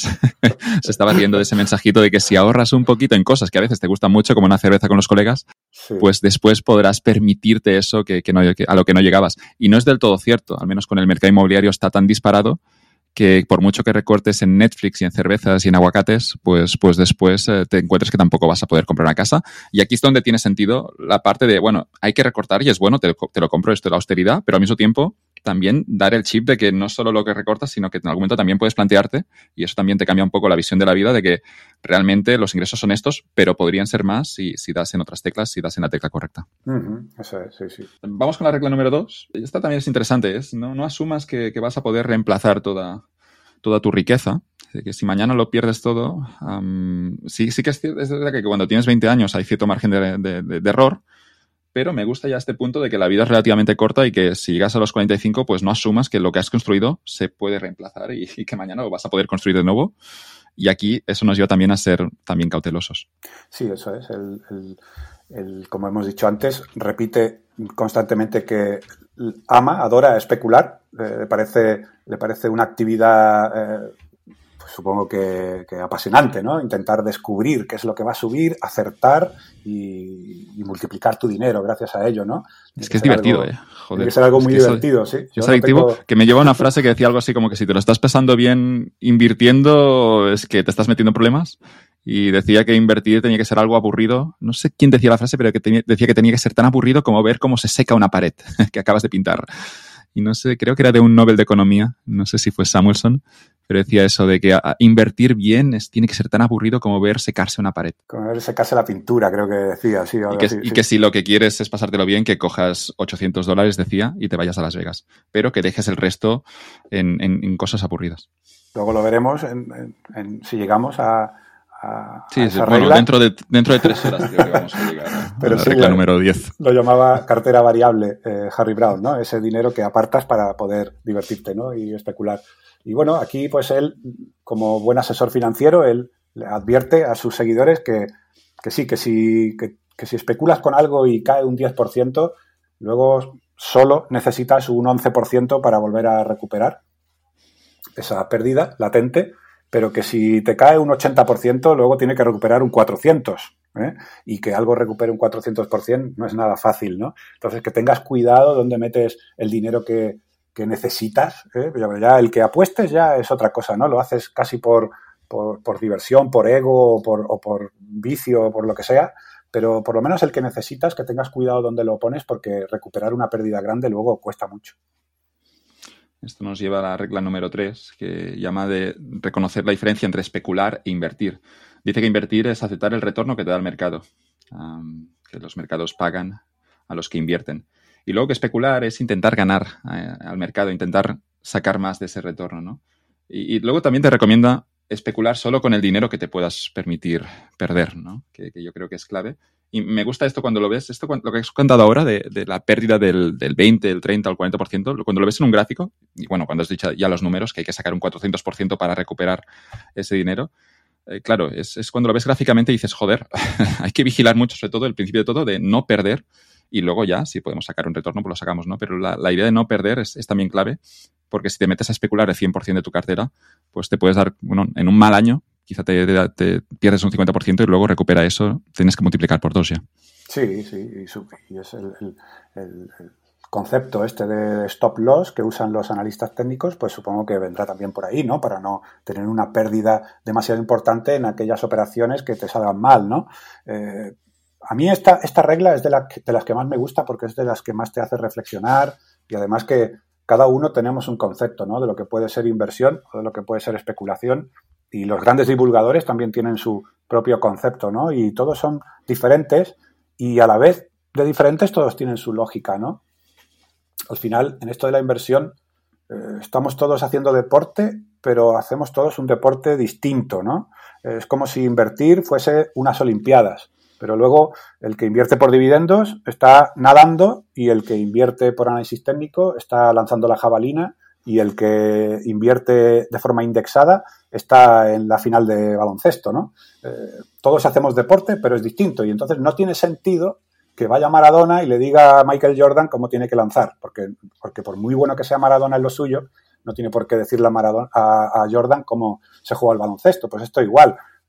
¿Para qué diantres un inversor por dividendos se mete en lo que tiene que hacer un analista técnico y para qué un analista fundamental se mete en lo que hace un inversor por dividendos? No, no tiene a veces mucha lógica, ¿no? Porque jugamos a deportes distintos dentro de una Olimpiada, ¿no?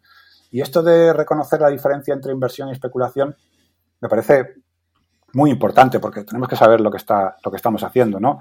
Tiene, tiene que ver con conceptos como el market timing, eh, el stock picking, ¿no? La selección de acciones, combatir al mercado, con el ego, con la incertidumbre. Eh, Harry Brown piensa que inviertes cuando te enfocas en el largo plazo, ¿no? Y cuando tu objetivo no es batir al mercado, sino que esperas la rentabilidad del mercado en el que inviertes. Y esto es muy de, muy de indexación, ¿no? Eh, y tiene todo el sentido. O sea, si, si, si, el mercado es tan eficiente, excepto cuando hay locuras transitorias de avaricia o de, o, de miedo, pues eh, esperar que vas a batir al mercado no es más que especular, que, no, que repetimos otra vez, que no tiene por qué ser algo malo, que Harry Brown la especulación no lo veía como algo malo, lo que pasa que la, la palabra tiene connotaciones muy negativas, ¿no? Pero que en realidad, si estás esperando batir al mercado en el que inviertes, que es un mercado tan eficiente, eh, estás especulando, ¿no? Y luego él también añadía que si no tienes la cartera suficientemente diversificada para que al menos una clase de activo que tiene un peso importante en tu cartera lo haga bien en, en un ciclo determinado en el que a las otras clases le vaya mal, pues también estás especulando, ¿no? Yo aquí no estoy tan de acuerdo con Harry Brown, creo que uno puede ser inversor y tener diferentes perfiles, tener diferentes carteras, ¿no? No tiene por qué ser 25 en una cosa, 25 en otra, el concepto está bien, pero hay millones de inversores, puede haber millones de formas de invertir y no estar eh, realizando un grado alto de especulación, ¿no? En fin, yo diría que uno está invirtiendo, en, en este sentido de la diversificación, uno está invirtiendo cuando la volatilidad de tu cartera se adapta a tu perfil personal, ¿no? De lo que, lo que puedes soportar, ¿no? Y bueno, especulas, según Harry Brown, cuando seleccionas para batir al mercado, cuando realizas market timing, cuando estás intentando entrar en cada activo en el momento exacto, ¿no? Cosa que es bastante improbable que, puedas hacer, ¿no? Cuando basas tus decisiones en expectativas, porque el mundo para Harry Brown es totalmente incierto, y, bueno, cuando la volatilidad no se adapta a, tu caso personal, ¿no? Pero bueno, este, esto de la definición de inversión y especulación, pues tiene, es muy variable, ¿no? Eh, desde la, clásica definición de, Benjamin Graham, ¿no? De que una operación de inversión es aquella que después de hacer un análisis muy exhaustivo de la empresa promete la seguridad del principal y un adecuado rendimiento. Bueno, la seguridad del principal. Se supone que la seguridad del principal solo te la puede dar y no es un 100% eh, el activo libre de riesgo, que es el, bono del Estado triple A, ¿no? Y, bueno, si quieres un adecuado rendimiento, ¿qué quiere decir? ¿Que vas a sacar más rendimiento que el bono, pero vas a tener la misma seguridad? Bueno, me parece una definición un poco arriesgada también, ¿no? O sea que, y bueno, David Bansen, que es el, autor del último libro de la colección Baelo, que es la tesis de los dividendos crecientes, eh, él dice, inviertes cuando pones a trabajar tus ahorros para generar un ingreso de, efectivo futuro, ya sea en forma de renta o de forma esporádica. Es decir, que para él, todo inversor, todo el que busca la inversión y no la especulación, lo que está buscando es un ingreso futuro, ya sea eh, con un objetivo de obtener un ahorro para una casa o ya sea porque quieres generarte una renta. Y el que invierte porque lo que quiere es batir al mercado y vender rápido y sacar ese, ese beneficio ¿no? por, por, ganancia de capital rápida, pues está especulando. ¿no? Entonces hay batiburrillo de definiciones que todas tienen su, su lógica y que dependiendo de qué deporte estés practicando dentro de esta Olimpiada de la inversión, pues estarás más de acuerdo con una que con otras, pero yo creo que todas tienen bastante sentido.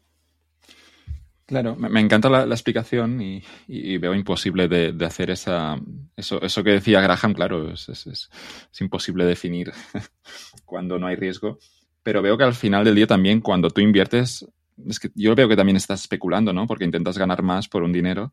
Claro, me gusta esto de, bueno, inviertes cuando estás, cuando aceptas lo que te da el mercado y, especulas cuando intentas ganar a ese mercado. Pero en cualquier inversión al final también habrá un riesgo. Incluso cuando compras un bono, ese bono, aunque sea AAA, pueden no pagarlo. Y, siempre hay esa, esa, idea, ¿no? De que cuando tú tienes dinero y lo metes en otro sitio, hay cierta especulación. Aquí ya nos perdemos en los conceptos, pero todas las inversiones son, tienen un riesgo. Sí, supongo que tendríamos que poner esta escala ¿no? del 0 al 10 o de escala de grises y, saber que siempre hay un puntito, un puntito de especulación cuando inviertes, porque al ser el mundo incierto, pues nunca sabes lo que va a ocurrir. La misma cartera permanente pues tiene incertidumbre, porque ya, si ya de por sí estamos diciendo que el mundo es incierto, pues igual esa fórmula 4 por 25 podría no funcionar igual que funcionó en el pasado, ¿no? Entonces, bueno, siempre hay un pequeño grado de especulación de esperar que las cosas van a pasar como pensamos que pueden pasar. Creo que hay que especular o hay que invertir porque la alternativa es dejar el dinero en el banco y eso, y eso al menos en un contexto de inflación, no, no es, no es deseable el 100% de tu cartera. Ah, la regla número cuatro, me gusta muchísimo esta. Nadie puede predecir el futuro. Sí, sí, sí, que te alejes de los, de los vendedores de riqueza, ¿no? En, Internet se les llama vendedores de crecepelo, ¿no? O vendepeines, eh, distintos nombres, ¿no? Eh, Harry Brown simplemente, simplemente dice vendedores de riqueza, ¿no? El mundo para Harry Brown... Vende peines me gusta el concepto de vende el mundo es, es, incierto para Harry Brown, es la base, digamos, de su teoría, que hay incertidumbre y que por eso tienes que tener la cartera tan equilibrada y tan diversificada. ¿eh? Entonces, bueno, la incertidumbre es parte inseparable de nuestras vidas. Hoy estamos aquí, mañana en otro sitio. Hoy tenemos un trabajo, mañana lo perdemos, o lo cambiamos. Y bueno, reconoces a los vendedores de riqueza porque son en realidad vendedores de certezas, ¿no?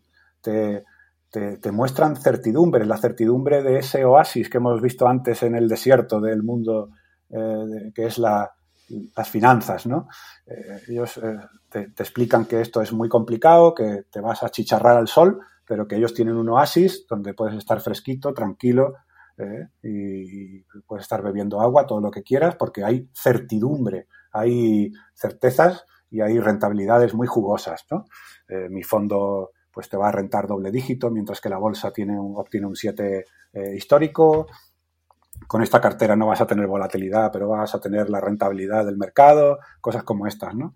Entonces, bueno, ese conocimiento incompleto que tenemos y que en realidad genera incertidumbre, pues hace que no tengamos el control de muchas variables que pueden influir en nuestras inversiones o en nuestros proyectos y que, que tenemos que tenerlas en cuenta cuando venga alguien a vendernos incertidumbre, o sea, certidumbre. Y habrá siempre demanda de certidumbre, pero el problema es que hay que desconfiar del, del ofertante siempre.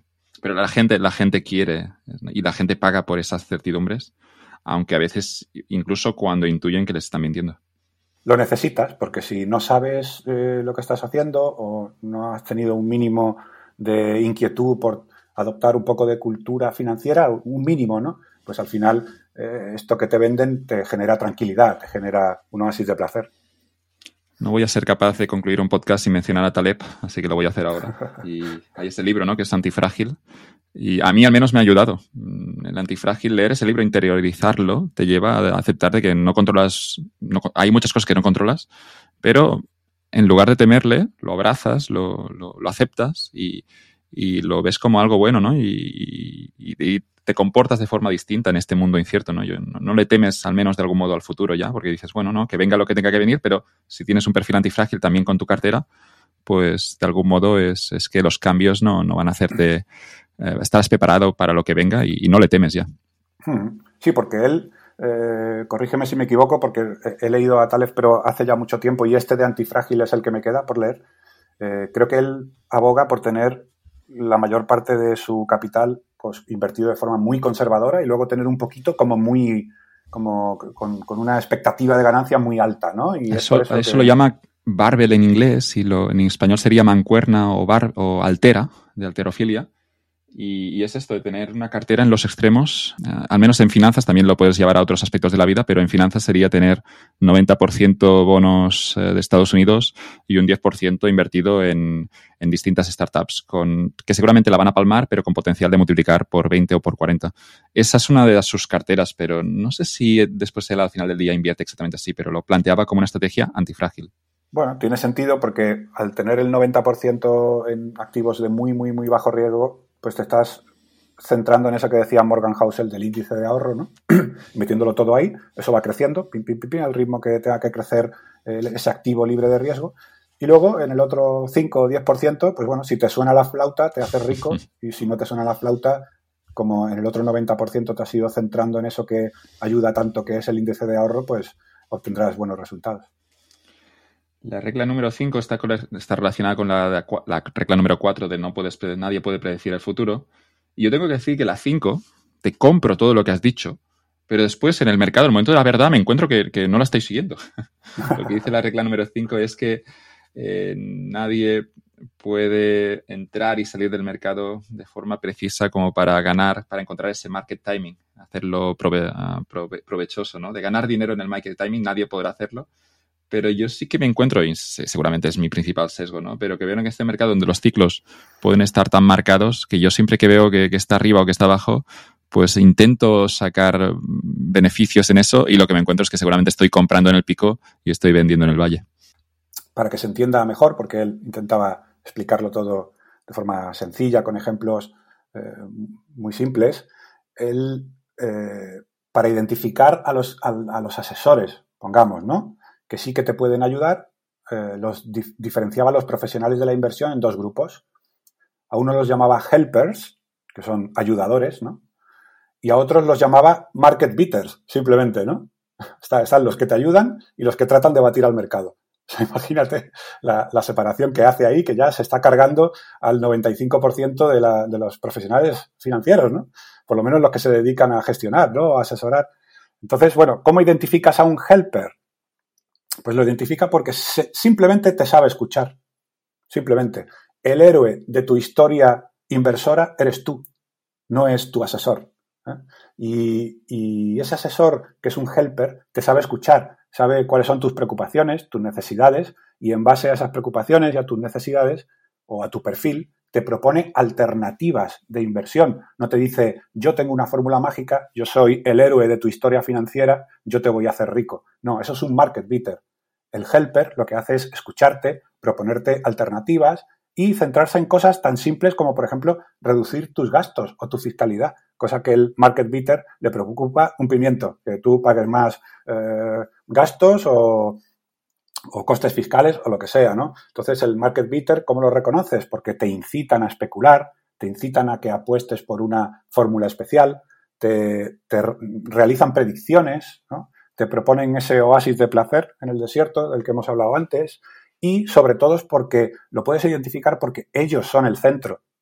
¿eh? Hay un egocentrismo especial en estos market beaters que piensan que van a ser los héroes de tu historia, ¿eh? no que tú vayas a ser el héroe como te propone, por ejemplo, Morgan Housel cuando te dice que el índice de ahorro es lo más importante. Para el market beater lo, más importante es el paso a tres, es la selección de activos lo más importante para que tú puedas generar riqueza y creo que es bastante desacertado. Ya sé que no lo haces, pero ¿crees que alguien podría aprovechar este, este ciclo económico e intentar comprar, comprar abajo y vender arriba o es simplemente mejor no intentarlo? Eh, pienso que es mejor no intentarlo, pero también pienso que es posible, porque creo que el mercado es muy eficiente, pero cuando se generan las mayores ineficiencias es cuando las masas están demostrando pánico o avaricia, ¿no?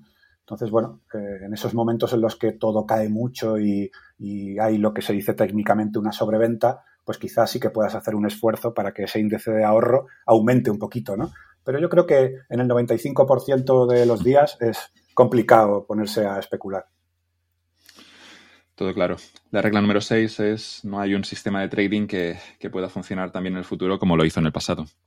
Sí, sí, sí. Si, ya hemos dicho que no tenemos certeza, pues ningún sistema de trading que haya funcionado bien en el pasado va a poder tener la certeza de que vaya a funcionar en el futuro. De hecho, es bastante probable que veamos que funciona, pero que deje de funcionar justo en el momento en que me anime a poner mi dinero a jugar en ese sistema, ¿no?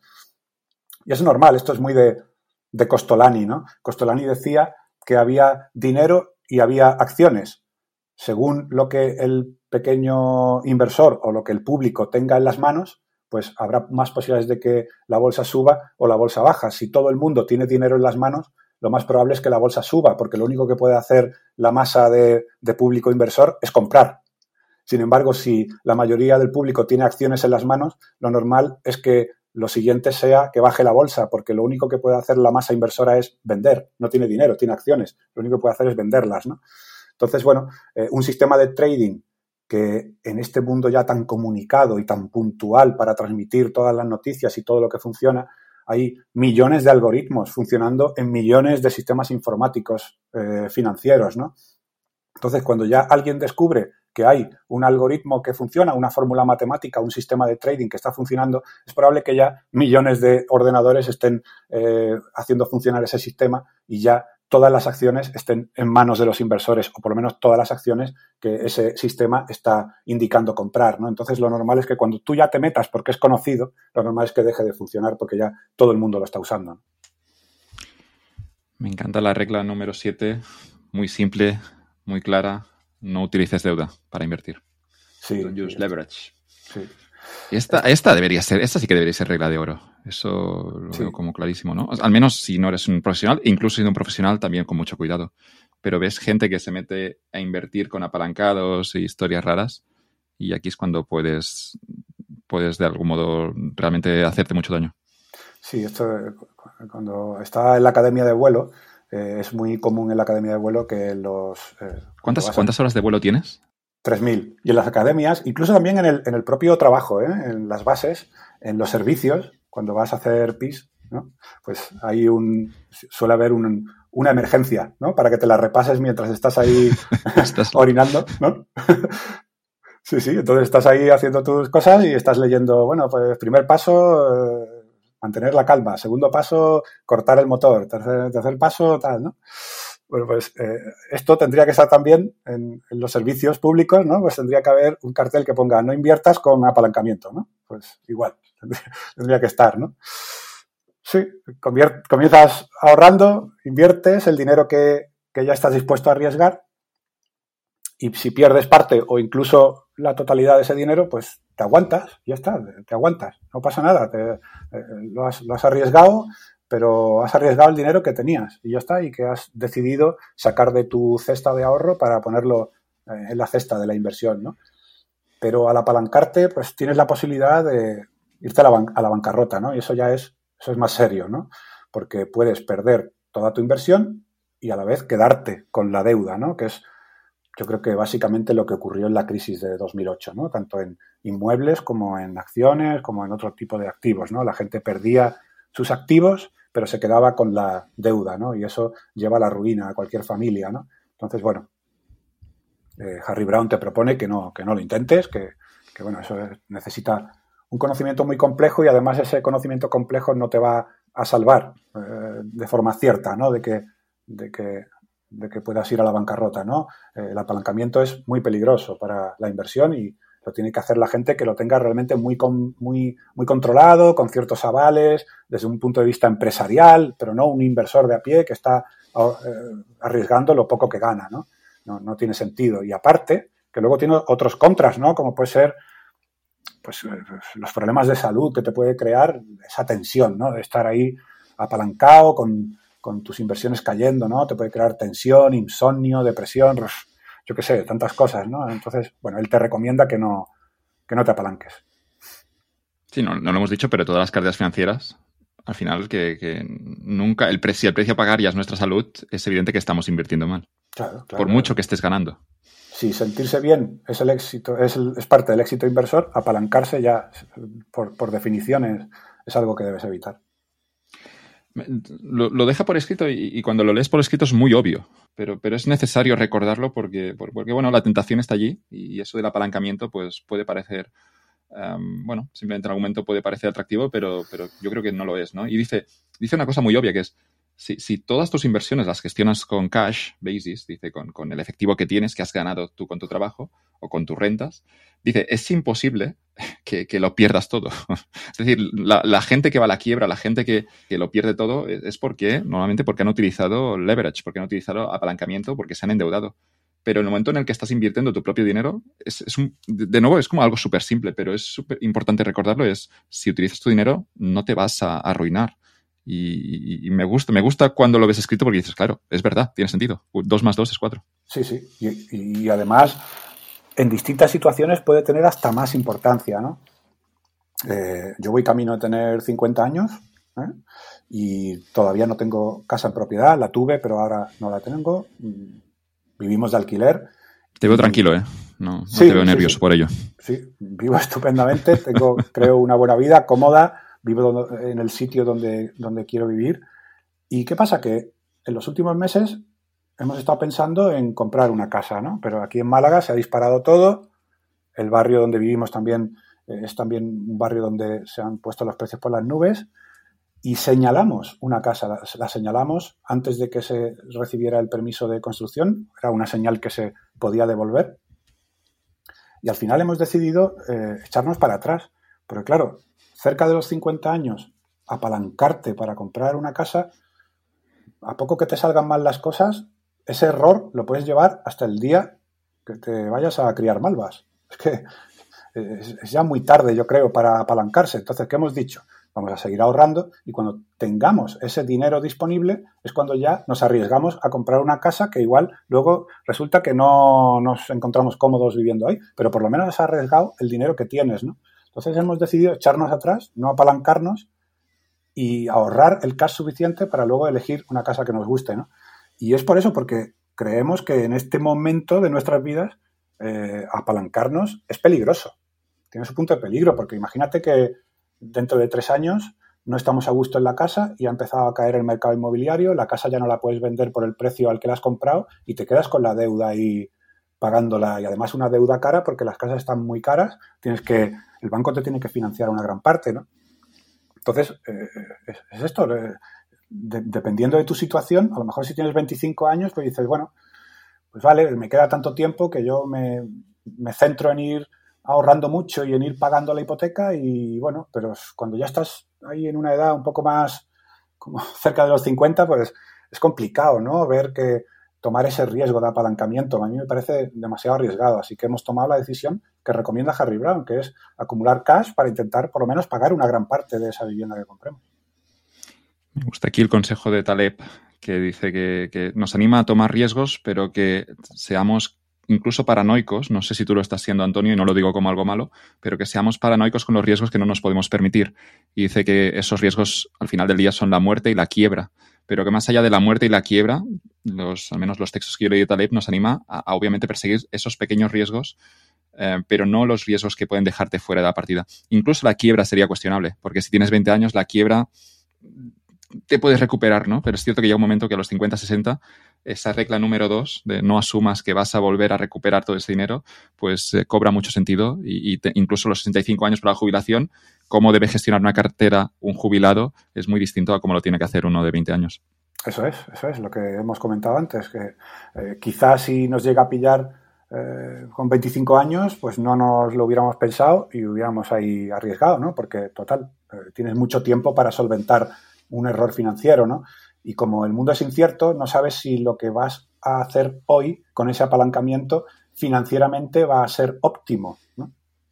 Y si al final no solo no es óptimo, sino que es un desastre porque eh, pierdes los ingresos que tienes por la razón que sea, yo que sé, se va el, eh, mundo como en 2008 a freír puñetas, yo qué sé, ¿no?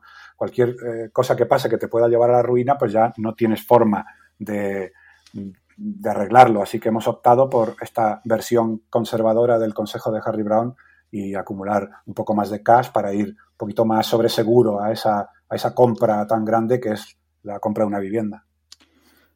Principio de precaución, cuando no sabes lo, que está ocurriendo o lo que puede ocurrir y nadie puede predecir el futuro. Así que vamos, las reglas se van repitiendo. en la regla número 8 tenemos algo que ya has dicho, que no dejes que nadie eh, decida por ti, eh, tome las decisiones por ti. Y, aquí Harry Brown es muy claro. Llega a escribir You don't need a money manager. No necesitas a un gestor financiero. Te lo puedes hacer tú mismo si entiendes lo que estás haciendo. Sí, sí, perfectamente. Una vez que tú ya sabes cómo hacerlo, no necesitas a nadie. Lo que ocurre es que, bueno, eh, el mundo de las finanzas, pues también se buscan otro tipo de conceptos como la comodidad, ¿no? O, el que otra persona dedique su tiempo a hacer lo que tú quieres hacer, ¿no? Si sabes que esa persona va a invertir más o menos como tú quieres invertir, pues le puedes pagar para que lo haga esa persona y no tú, ¿no? Pues perfectamente, ¿no? Pero desde luego con pocos conceptos claros lo puedes hacer tú mismo y no necesitas ningún tipo de asesoramiento, ¿no? Y lo que hemos hablado antes, ¿no? Al principio, nadie va a cuidar de tu dinero como lo haces tú. Tu dinero es más preciado para ti que para cualquier otra persona y además esas personas no solo no aprecian, no aprecian tanto mm, eh, tu, nivel de riqueza, ¿no? O que, que, suba o que baje, como lo vas a hacer tú, sino que tienen otros intereses paralelos, aparte de poder trabajar para ti y para que tu dinero sea rentable, ¿no? Tú eres tú y, nadie más que tú es como tú, ¿no? Entonces, eh, seguir los, los consejos de gente pues en las redes sociales, en los periódicos o, en un podcast, ¿no? Eh, sus estrategias, sus operaciones, sus opiniones, sus tesis de inversión, sus, críticas, sus, sus, alabanzas, pues de gente que puede estar jugando, como hemos dicho antes, a otro deporte distinto que el tuyo, aunque estéis participando en la misma Olimpiada, pues no tiene sentido, porque si eres un inversor indexado y has convencido de que vas a adoptar la indexación, pues ¿qué más te da? ¿Para qué te vas a molestar por algo que te diga un analista técnico o un analista fundamental? Eh, no, no, no, te tiene que, importar para nada, por supuesto lo puedes escuchar si es una opinión educada y te puedes sumar, pero que no tienes que sentirte mal por nada que te digan porque están jugando a otro deporte. ¿no? Yo creo que lo más importante aquí es que es que es lo más seguro, ¿no? Hacerlo tú. Yo creo que aquí cuando lo ves que el, movimiento más seguro es entender hacerlo tú mismo. Y yo creo que aquí lo, cambia todo, ¿no? Cuando lo percibes ya de mejor que el dinero lo mueva yo, pero primero tengo que entender lo que estoy haciendo. Claro que mm. hay un mercado para eso, ¿no? Me intuyo que hay muchos que, que, que, se comercializan o se posicionan en el mercado como asesores financieros, pero no dejan de ser comerciales. Y obviamente tienen mucha demanda. Hay mucha gente que contrata esos servicios pero la idea de Harry Brown es que no necesitas, en principio no podrías hacerlo tú mismo, no necesitas pagar a nadie para que te diga cómo repartir, cómo invertir tu cartera. Sí, como mínimo, mm, ya no te digo el hecho de la selección, pero como mínimo la planificación, que tú puedas planificarte tus finanzas, mínimo tener ese conocimiento, ¿no? Una vez que ya estás planificado, aunque tú elijas ciertos gestores que te gustan por cómo eh, realizan sus, su, gestión o ciertos vehículos que son más baratos porque, porque tú eh, le das importancia a los costes. Eso ya, bueno, es, eh, es importante también, pero quizá un poco más secundario. Lo, principal es que tú te puedas, tengas el conocimiento suficiente para que puedas realizar una planificación, porque además luego la vida es bastante volátil, igual que las finanzas, y la, la planificación a largo plazo es algo también que tiene sus complicaciones porque lo que parece que hoy te sirve, mañana como cambia tu vida, puede que te sirva a otras cosas, ¿no? Entonces, los objetivos y los deseos de la gente cambian, tu planificación también es dinámica, ¿no? Entonces, si tú por lo menos sabes planificarte, eso ya que tienes ganado, ¿no? La regla número 9, veo que tampoco la sigo yo, siguiendo ahora todas las reglas una por una, veo, vale, Juan, estás muy mal como... No, apruebas el examen. Lo que dice en la 9 es muy, es muy sencillo, es nunca hagas nada que no entiendas pero pienso en una decisión que, que, yo tomé hace, creo que hace tres años, justo con, con el COVID, que caía el petróleo. Y así, medio en broma, con, con, un amigo, vamos a meternos en el mercado del petróleo. Lo, lo, comparto en Twitter, obviamente compro antes de... Y luego lo comparto en Twitter y alguien me dice, ¿pero has pensado en el contango? Y yo, ¿qué, mierda es el contango? ¿Qué es esto? me lo explicaron. A día de hoy sigo sin entender el contango. No sé cuál era el riesgo que había allí, pero estaba invirtiendo en una especie de, fondo de petróleo donde obviamente había un escenario en el que yo lo podía perder todo. Tampoco metí todo mi dinero, estaba simplemente jugando, especulando. Metí un pequeño porcentaje de mi cartera y me salió bien. Eh, la, inversión la dejé, todavía tengo eso en mi cartera, no sé si ahora ya vender en algún momento, pero multipliqué por tres o por cuatro pero me metí en un sitio que no entendía nada y luego en algún momento cuando lo comparto me dicen, pero hay un riesgo que tú no tienes controlado y que puede, puede hacerte perdértelo todo. Y, de nuevo, no estoy orgulloso, pero digo que no sigo esta regla y seguramente voy a caer en el futuro en este mismo error. Curioso, ¿no? Porque si llegas a hacer caso de los que saben, hubieras ganado menos dinero, ¿no? Sí, sí, pero, pero claro, eso nos lleva a que a veces puedes ganar con un proceso totalmente erróneo, pero ganas por, por, pura, por puro azar, ¿no? Que en esta vez ha salido bien, pero si repitiera el mismo proceso eh, diez veces, a largo plazo palmaría pasta. No lo sé. La intuición era que, bueno, que, que, el mundo había parado que el petróleo ahora obviamente no había demanda, pero que se invertía en un fondo que estaba de algo, no sé si estaba indexado al precio del petróleo, no sé exactamente cuál era, no sé ni lo que tengo, fíjate qué mal inversor que soy, pero entendía que habría demanda para petróleo dentro de seis meses y por eso me metí allí, porque el, el precio realmente se había desplomado.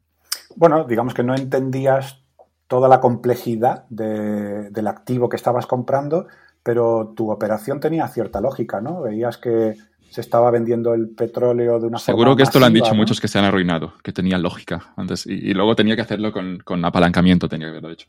Sí, bueno, pues es verdad que el, el saber de otros no te va a proteger a ti.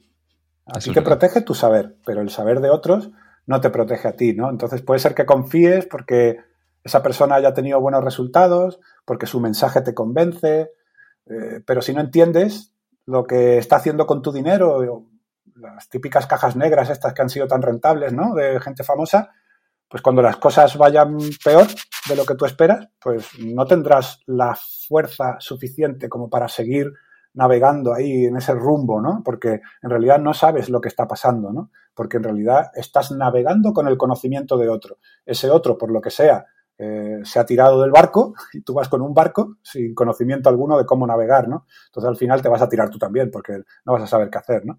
Entonces, bueno, aquí la clave es que cuando confíes en otra persona, pues que la otra persona transmita transparencia, ¿no? Que no sea una caja negra ni una fórmula secreta, ¿no? Y que, y que por lo menos su mensaje tenga la suficiente simplicidad para que tú puedas entenderlo. Yo ahí es donde veo esas dos claves, ¿no? La transparencia y la simplicidad, por lo menos, que esté más o menos a tu nivel para que tú puedas entender siempre lo que está haciendo. La regla número 10 nos lleva a la diversificación y, dice simplemente que no te metas, nunca dependas de una única inversión, una institución o una persona. eso de que nunca metas todos los huevos en la misma cesta. Sí, bueno, aquí ya nos, nos acercamos al concepto de inversión de la cartera permanente, el Permanent Portfolio de Harry Brown. Eh, bueno, él eh, pues bueno, comentaba que cada clase de activo pues tiene unos ciclos largos, eh, buenos y malos, ¿no? En los cortos no se, no se, centraba, pero que tenía ciclos pues anuales, eh, de tres años, cinco, diez, que cada clase de activo pues tiene unos ciclos que son eh, más beneficiosos para un, un, tipo de activos que otros, ¿no? Entonces, como nadie puede garantizar la continuidad de ese track record de ese activo que lo ha hecho bien, él te propone que tengas la cartera dividida en varios quesitos con eh, varios, varias clases de activos que son los que mejor van a funcionar en cada uno de los ciclos económicos principales. ¿no? Entonces, bueno, sabemos que las acciones han sido el, eh, pues el, activo que, que, a largo plazo ha obtenido una mayor rentabilidad, aproximadamente un 7% real, ¿no? Eh, los bonos aproximadamente un, un 3% real, eh, las letras del tesoro entre un 1 y un 2% real, el oro un 0% real, menos los gastos, ¿no? porque más o menos ha dado lo que ha dado la inflación, ¿no? y que el dinero en efectivo es un desastre a largo plazo, pero que Harry Brown le da mucha importancia porque tienes que tener, digamos, tu, tu base de, de, de, efectivo pues para bueno, pues manejar las contingencias, las emergencias que familiares que puedas tener y aparte para poder también meter algo de dinero extra, algo de gasolina a la cartera cuando las tres eh, o al menos dos de las, de las clases de activos, de las otras clases de activos más volátiles de, de tu cartera, eh, lo hagan mal, ¿no? Entonces, al tener mucho cash, pues puedes, puedes meter bastante gasolina en esa, en esa máquina de generar riqueza, ¿no? Aunque sea moderada. Entonces, bueno, si vemos el comportamiento, por ejemplo, de las acciones y del oro en la década de los 70, las acciones lo hicieron bastante mal, no generaron ninguna riqueza y el oro, sin, sin, embargo, se multiplicó por 12 en la década de los 70. ¿Qué pasó? Todas las publicaciones financieras daban a las acciones por muertas, el mundo se va a acabar, el mundo, el mercado financiero ya va a dejar de existir porque lo que realmente es bueno para el capital de una familia son los activos tangibles. Eso era, ¿no? El mensaje de finales de los 70, principios de los 80. ¿Y qué pasó en los 80? Que el oro perdió eh, de forma real casi el 80% de su valor y las acciones multiplicaron por 4 por 5, ¿no?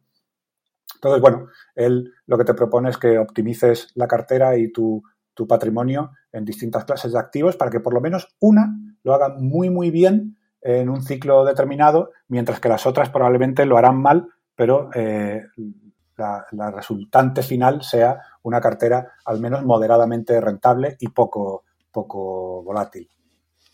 Pero claro, seguramente lo hacemos al revés, ¿no? Cuando, eso que comentabas justo ahora, cuando una acción está subiendo o, cuando un activo está subiendo, eso lo hace más popular y eso luego genera esa demanda. Todo el mundo quiere tener ese activo, pero cuando se genera esa demanda es cuando el mercado ya empieza seguramente a revertirse y el activo que lo ha hecho mal es el que deberías comprar, pero no es fácil anticipar, no hay market timing que decíamos antes y lo mejor que puedes hacer es tener exposición a todos los tipos de activos, a pesar de las modas, ¿no? Porque sí que ves, ¿no? Que el mercado ha subido, no sé, las acciones suben mucho los últimos años y luego es, es cuando entra más gente a comprar acciones y es seguramente cuando la acción empezará a, comportarse de forma distinta.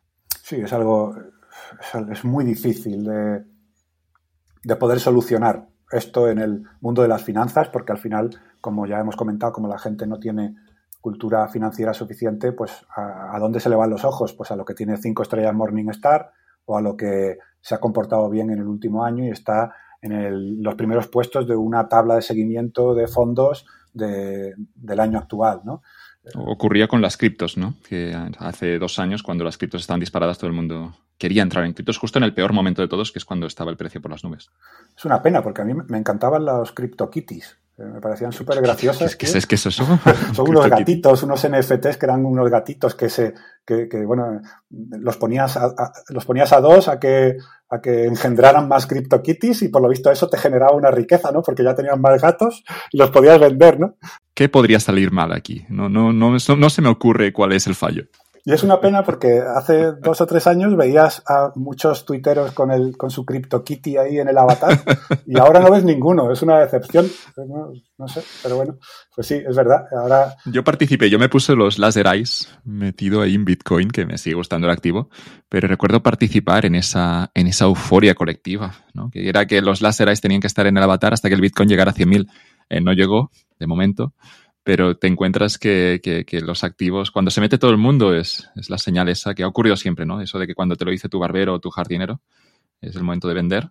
Que aquí no sé si serviría como regla para identificar el cambio de ciclo. Cuando te lo dice el jardinero, vendes automáticamente.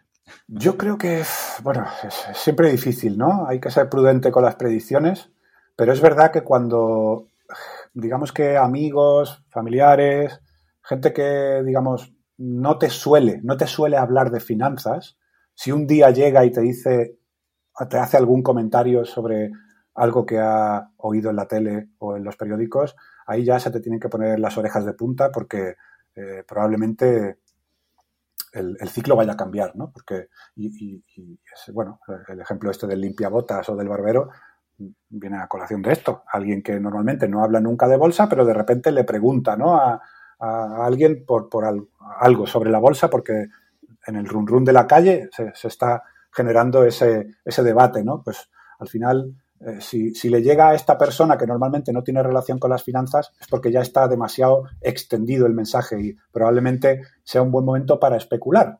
Ya luego lo que cada uno quiere arriesgar especulando es, es otra cosa o, o, la intuición que tenga por su experiencia ya es otra cosa, ¿no? Pero yo creo que sí, porque la suficiente experiencia puede ser útil, porque al final la especulación, más que ciencia, es un arte, ¿no? Es que alguien tenga intuición y experiencia y sea capaz de, poder sacarle partido. Yo tengo fijada la regla cuando me lo, cuando me lo dice mi madre cuando lo ha visto por televisión, ya digo, bueno, voy a vender de eso o, voy a. No, no, voy a comprar, voy a vender porque si lo dice mi madre es que ya ha llegado. Y, luego ocurre también con las crisis bancarias, esto que decíamos antes de cómo gestionar a los clientes cuando hay una, cuando hay una, una crisis, ¿no? Que te das cuenta que la gente vive muy tranquila hasta que salen las noticias que ha caído un banco en Silicon Valley. Y luego ya empiezas a recibir WhatsApps y mensajes de gente, de la familia, ¿qué está pasando ahí en California? ¿Qué pasa en Estados Unidos? Y es cuando a veces la gente se da, de repente, se, se da cuenta de golpe que, el sistema puede ser potencialmente frágil y ya todo el mundo, y así es como empiezan los pánicos bancarios, ¿no? Eh, ¿Qué pasa con el dinero? ¿Está seguro? Y luego recuerdo en esos meses, no sé si era febrero o marzo, ¿no? Que, la gente empezó a hablar de, bueno, está seguro el dinero, está los bancos está bien, lo, saco de allí y puedes ver que el pánico bancario es, se puede desatar en cuestión de, días, incluso de horas. Sí, sí, sí, sí, sí, Tanto para lo positivo como para lo negativo. Yo creo que, que al final las masas se hagan eco de algo y que sobre reaccionen, creo que para el que se le dé bien especular son momentos de oportunidad, seguro, sí, sí las burbujas, cuando ves el precio de un, activo, cuando hay un, comportamiento de euforia, eh, puedes ver ¿no? que sube poquito a poquito y luego después, en cuestión de unas pocas semanas, el precio se puede disparar por dos o por tres. Y siempre es el mismo gráfico, ¿no? que sube a veces poquito, luego se dispara y luego también cae de golpe. Sí, normalmente supongo que se dispara porque le está llegando la información de que está subiendo a más gente, ¿no? Entonces se multiplican las operaciones, ¿no? Sí, sí. Ahora podemos, podemos comprobar qué puede pasar. No, no quiero asustar a nadie, ¿eh? pero eh, creo que en esta semana la portada de Barrons creo que lleva un toro ahí bastante grande, ¿no? Porque está subiendo la bolsa, ¿no? Así que, bueno, ya veremos. Eso está estudiado, ¿no? Cuando sale siempre, cuando, cuando el Economist, yo lo había visto con The Economist, cuando The Economist habla ya del, del mercado bajista es que hay momento de comprar. Cuando el The Economist es optimista sobre algo es que, es que esto ha tocado ya. Sí, sí, y lo llevan al extremo si, si, ponen un toro en la portada ya es el acabose. Y si ponen un oso, pues es que va a haber un rebote brutal. Pero bueno. Lo que puede ser es que el toro, claro, que, que, siga subiendo mucho tiempo más, ¿no? Sí. Es decir, que también regresamos a lo que no controlamos el market timing. Eso es, sí, sí. Yo creo que es, es mejor automatizar, centrarte, como dice Morgan Housel, en el índice de ahorro y olvidarte de, de las portadas de los periódicos y de, y de intentar especular. Sí. Suficientemente complicada puede ser la vida como para que ahora tengamos que estar investigando en portadas de prensa anglosajona.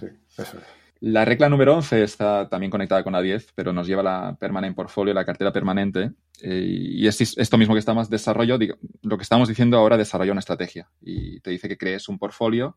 Él lo, Harry Brown lo llama bulletproof, eh, a prueba de balas, para la protección. Y luego en el, en el mismo desarrollo de la regla 11 concluye que lo mejor es esa cartera permanente, que es esas cuatro posiciones que has descrito antes, eh, un 25% en acciones, 25% en bonos, 25% en cash y 25% en, en, oro. Y esto sería la, cartera permanente, la famosa cartera permanente de Harry Brown, que se pueden adaptar los porcentajes, ¿no? Si alguien quiere tener un 10% de cash y un poco más de acciones, es perfectamente válido que cada uno se lo haga, se lo haga a su gusto, ¿no? Sí, bueno, yo sospecho, no lo sé en realidad porque no se lo llegué a preguntar a Harry Brown, pero yo sospecho que este 4 por 25 en realidad fue adaptado por, por su sencillez, ¿no? Por, porque es fácil de entender, más que porque sea óptimo, ¿no? En realidad hay estudios de optimización de esta cartera no porque lo vaya a hacer mejor o vaya a obtener una mayor rentabilidad, sino porque en realidad el oro, por ejemplo, es más volátil que los bonos. Entonces, ¿por qué tener 25 de oro y 25 de bonos? Mejor tener a lo mejor un 20% de oro y un 30% de bonos, ¿no? Para que haya una compensación o bueno, el que busque un poco más de rentabilidad, pues puede tener un poco más de acciones. De hecho, Harry Brown, antes de, cuando estaba empezando ya a adoptar este concepto del permanent portfolio, en realidad él proponía un permanent portfolio para cada expectativa inflacionaria que vaya a tener el mercado. Entonces, bueno, si el nivel de inflación subía, pues él recomendaba tener más oro o más acciones relacionadas con el oro, más rates, eh, son acciones del mercado inmobiliario, menos bonos. Y si luego las expectativas eh, iba a ser de deflación, pues, oh, pues, que aumentaras el porcentaje de bonos y tal, ¿no? Pero claro, estas expectativas al final él se fue dando cuenta porque fue pasando de especulador a inversor poco a poco, ¿no? Y a través de su historia, de sus libros, se va viendo muy bien cómo al final dice, mira, no, no, no, vamos a, dejarnos de, expectativas, el mundo es incierto, vamos a hacer mejor una cartera lo más sencilla posible, 4 por 25 y se acabó, ¿no? Y, así el, inversor va a poder comprenderlo perfectamente y al final va a tener una operativa de su cartera de inversión muy sencilla y, que no le va a traer ningún problema en, relacionado con las expectativas, ¿no? Así que bueno, él decidió poner un 25% en acciones que te protegían, te protegían de esos eh, momentos de mercado, esos ciclos de mercado de alta bonanza económica, en, lo que las, las las acciones de crecimiento subían mucho, ¿no? Entonces te, incitaba a que tuvieras por lo menos un 25% de acciones para que eh, no se te escapara el tren de esa bonanza económica, eh, que tuvieras un 25% en bonos de largo plazo para que cuando hubiera deflación, ¿no? un 25% de oro cuando se diera una alta inflación en el mercado de al menos un, más de un 3% sostenido, ¿no? Y que tuvieras un 25% de cash que te vendría muy bien para los ciclos en los que caen las otras tres, en los ciclos estos de recesión, en los que nada sube y el cash es lo único que te protege, ¿no? Y bueno, eh, empezó con una cartera un poco más compleja, que es la cartera en la que se basa el Permanent Portfolio Fund. Es un, fondo en Estados Unidos que salió en 1982 y que todavía continúa, que tiene un poquito más de batiburrillo de, de activos, porque tiene oro, tiene plata, tiene francos suizos, pero que tiene básicamente la misma filosofía que la cartera permanente más sencilla de él, ¿no? La más simple.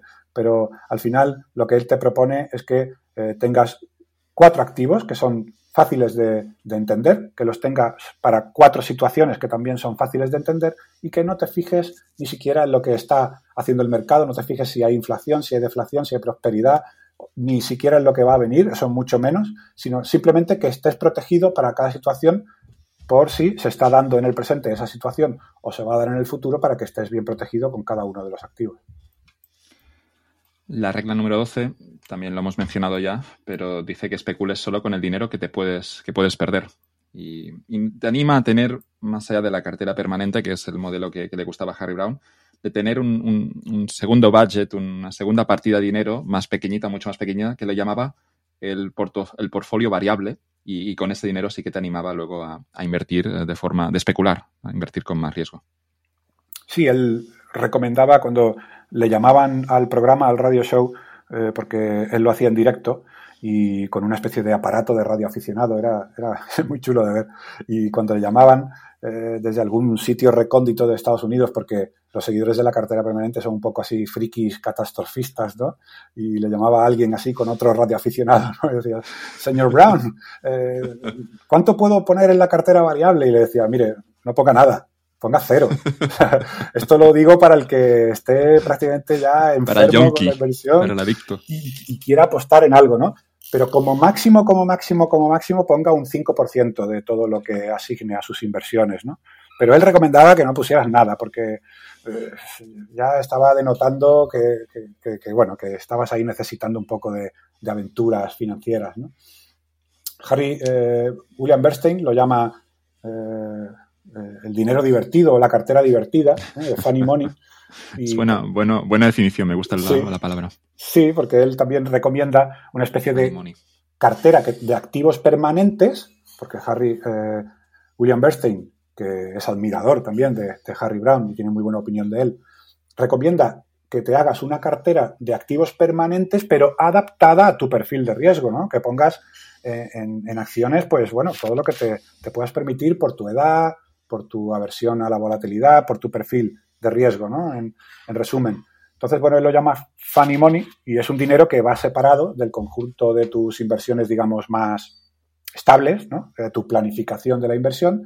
Y muy importante, muy importante que cuando pierdas ese dinero, porque es bastante probable que lo pierdas apostándolo, pues que no lo repongas con tu cartera de inversión, sino que te esperes otra vez a poder ahorrar otro poco para poder seguir apostando, ¿no? Que no, que no entres en el juego ese de, bueno, lo he perdido, voy a coger de mis activos estables y voy a apostar de nuevo, Como, como, liberal que era, quería también protegerse y que las propias finanzas, el, ahorro fuera un, elemento que nos permitiera luego vivir una vida más libre. Y, lo que afirma en la regla número 13 es que mantengas parte de, tus, activos, de, tu cartera, fuera de tu país. En, esa diversificación, eh, no solo en activos, sino incluso en el propio, propio sitio en el que se encuentren los activos. ¿no? Recomendaba esto, al menos cuando lo escribió hace ya algunos años, que tuvieras parte del dinero fuera del país. Sí, supongo le hubiera, le hubiera gustado el Bitcoin, ¿no? Si hubiera conocido el, concepto. No lo sé. No, bueno, no quiero afirmar esto, ya he visto tu cara, Antonio, pero, pero que, que, como libertario que era, seguramente le hubiera, menos la filosofía de, estos activos que, que bueno, que no son tan controlables. Pero no, no quiero decir ahora, no, quiero, no quería afirmar que Harry Brown compraría Bueno, puede, ser, ¿eh? puede ser. Yo creo que por, no sé, al, no ser tangible del todo el Bitcoin, bueno, del todo, creo que no es tangible, se puede decir, ¿no? Igual no, Igual no le gustaba tanto, sobre todo porque creo que él no vería tanta seguridad en el custodio, ¿no? Él no creo que viera con muy buenos ojos lo de la hard wallet. Pero, pero bueno, eh, él siendo eh, candidato a la presidencia de los Estados Unidos, mm, no lo sé, porque no, en aquel momento, pues no, no, la verdad es que no era yo muy niño y no, no, ni siquiera lo conocía, ¿no? Pero no sé si sería acusado de antipatriota por este tipo de consejos, ¿no? De guardar parte de tu dinero fuera del país, ¿no? Bueno, él lo que él, abogaba al, concepto este de, chipola, de, estupidez, ¿no? Él decía que los políticos eran estúpidos con poder y que por lo tanto eh, es, posible que, tus finanzas pudieran estar en, algún momento en peligro, ¿no? Y luego no solo por la estupidez eh, política, sino también pues porque en tu país puede haber una guerra, una catástrofe natural. Bueno, imagina a un, a un ciudadano ucraniano, ¿no? En este momento, ¿no? Pues lo tiene que estar pasando bastante mal y si hubiera tenido, pues, en España, por ejemplo, pues algún sitio donde poner un poquito de oro, por ejemplo, pues al menos una parte de sus finanzas podrían haber estado aseguradas, ¿no? Y, el oro precisamente es la parte de la cartera permanente, que la cartera permanente, más que ser simplemente una estrategia de, para, obtener un track record poco volátil, ¿no? Eh, no solo eso, sino que es una estrategia patrimonial, ¿no? Eh, Harry Brown eh, le pedía fervientemente a sus seguidores que no tuvieran el oro de forma electrónica, sino que lo tuvieran tangible, palpable, ¿no? Que, y, que si mejor que lo tuvieras tú, incluso un custodio de confianza fuera de tu país, ¿no? Para que el nivel de seguridad de tu, de tu cartera total financiera aumentara, ¿no? Es curioso, ¿no? Eso de momento en el que tú no lo tienes, quizá está en un banco suizo, sí que la caja fuerte en ese banco suizo está a tu nombre, pero la garantía nunca es del 100%, quizá vas un día allí. ¿no? Usted es un ciudadano judío, quizá ya no tiene ese derecho, eso ha ocurrido hace 100 años. Usted es un ciudadano de este país, hay una nueva regla, incluso en Suiza, ¿eh? el país más seguro del mundo, podría ocurrir que nunca tienes esa propiedad 100% del activo que está custodiado, incluso en una caja fuerte de un banco suizo. Sí, digamos que él lo que te Pero tenerlo en casa también tiene sus riesgos, claro. Sí, por supuesto, y mucho más, y por lo que sea, se sabe que lo tienen o, algo, que lo tienes o algo, ¿no? Es súper peligroso, vamos, yo sería lo último que recomendaría a la gente, ¿no? Que tuviera oro en su, en su casa, ¿no? No tiene mucho sentido. No, no, yo creo que no, porque además si hay una catástrofe natural en tu propio país, a ver dónde vas con ese lingote, ¿no? ¿Qué haces? ¿Lo cambias por seis pollos o algo así? No, no tiene mucho sentido. ¿Cómo vas a cruzar la frontera? sí, sí, Y con siete lingotes. Sí, entonces, bueno, él lo que sí te recomendaba con el oro es que, eh, eh, digamos que entre el oro y tú haya el menor número de personas posible o el menor número de entidades. Entonces, si, hay un solo custodio de un país que parece bastante seguro y bastante liberal, pues bueno, pues era la forma más segura de tenerlo, ¿no? Si al final tienes eh, pues un ETF que en realidad no es un ETF, sino que es un, ETF que tiene pues, una especie de deuda vinculada al, oro y ese oro está custodiado y hay unos avales que pueden fallar y, y al final pues tienes como cinco o seis eh, pasos para poder recuperar tu oro si al final lo necesitas o si hay algún problema, ¿no? Entonces, bueno, él eh, le llamaron también varias veces, varias llamadas en su radio show venía a cuento de esto porque en aquel momento, en el año 2004 o así, empezó a, hacerse bastante mediático, famoso, este ETF norteamericano con las siglas GLD, ¿no? Que corresponde al precio del oro, ¿no? Y, Harry Brown decía, bueno, es, es un buen es una buena solución porque es bastante cómoda, pero por favor, si te haces tu cartera permanente con un 25% de GLD, de este ETF, por lo menos, por favor, ten un 10% aparte de oro físico custodiado en algún sitio, ¿no? La verdad es que suena un poco catastrofista, ¿no? Por parte de Harry Brown, un poco ahí de, como de secta, ¿no? De las catástrofes o algo así, pero pero bueno, creo que, bueno, atendiendo a su forma de entender las finanzas, creo que era un buen consejo. No le decía a su seguidor que no invirtiera en un ETF, sino que por lo menos tuviera un poquito de oro físico aparte de su cartera, ¿no? Y si hay una lección en la historia es que, es que toda precaución es buena en estos contextos financieros. La regla número 14 es que vigiles con, las, con los esquemas que te pueden ahorrar impuestos. Y viene a decir algo así como que vigila en una inversión que claramente puedes ahorrar impuestos, pero que la propia inversión quizá no tiene sentido económico. Y también lo encontré genial esto. Sí, bueno, y, quizá otro... Vamos a pagar impuestos también, es verdad, porque a veces lo decías antes con los dividendos. Bueno, pues el impuesto es una parte del juego y hay quien a veces también se obsesiona mucho, pues nada, ¿no? Voy a sacar y el impuesto del 20%, el que sea, pero, pero habrá que pagar ese impuesto y, y, ya lo descontamos, pero que a veces en esa obsesión por reducir el pago de impuestos nos lleva a tomar malas decisiones de inversión. Es una buena reflexión también. Sí, sí, sí. Eh, bueno, él, siempre repetía mucho que por favor que la gente no le malentendiera que se trata de evitar impuestos, no de evadir impuestos, ¿no? Y si tenemos herramientas o fórmulas eh, eh, ciertas para intentar evitar impuestos, pues que lo hagamos porque al final los costes siempre permanecen, ¿no? Esto que decía John Bogle, ¿no? De las rentabilidades van y vienen, pero los costes permanecen, por lo tanto, si consigues librarte de parte de ese lastre que, es, que está asegurado que son los costes, tu rentabilidad esperada como inversor va a aumentar. Entonces, es importante eh, centrarse en, recortar estos costes para ti y como los impuestos son uno de los costes que tiene el inversor, pues intentar reducirlos es algo siempre positivo. ¿no? Eh, idealista eh, publicó en 2016 un estudio sobre lo que le costaba en impuestos al eh, trabajador medio, eh, eh, o sea, lo que costaban impuestos en, número de días trabajados, ¿no? Para el, trabajador medio. hasta 186 días de, los que tú trabajas. La mitad, del año. Es lo que te cuesta, lo que te cuesta en impuestos poder ir a trabajar y ganarte la vida, ¿no?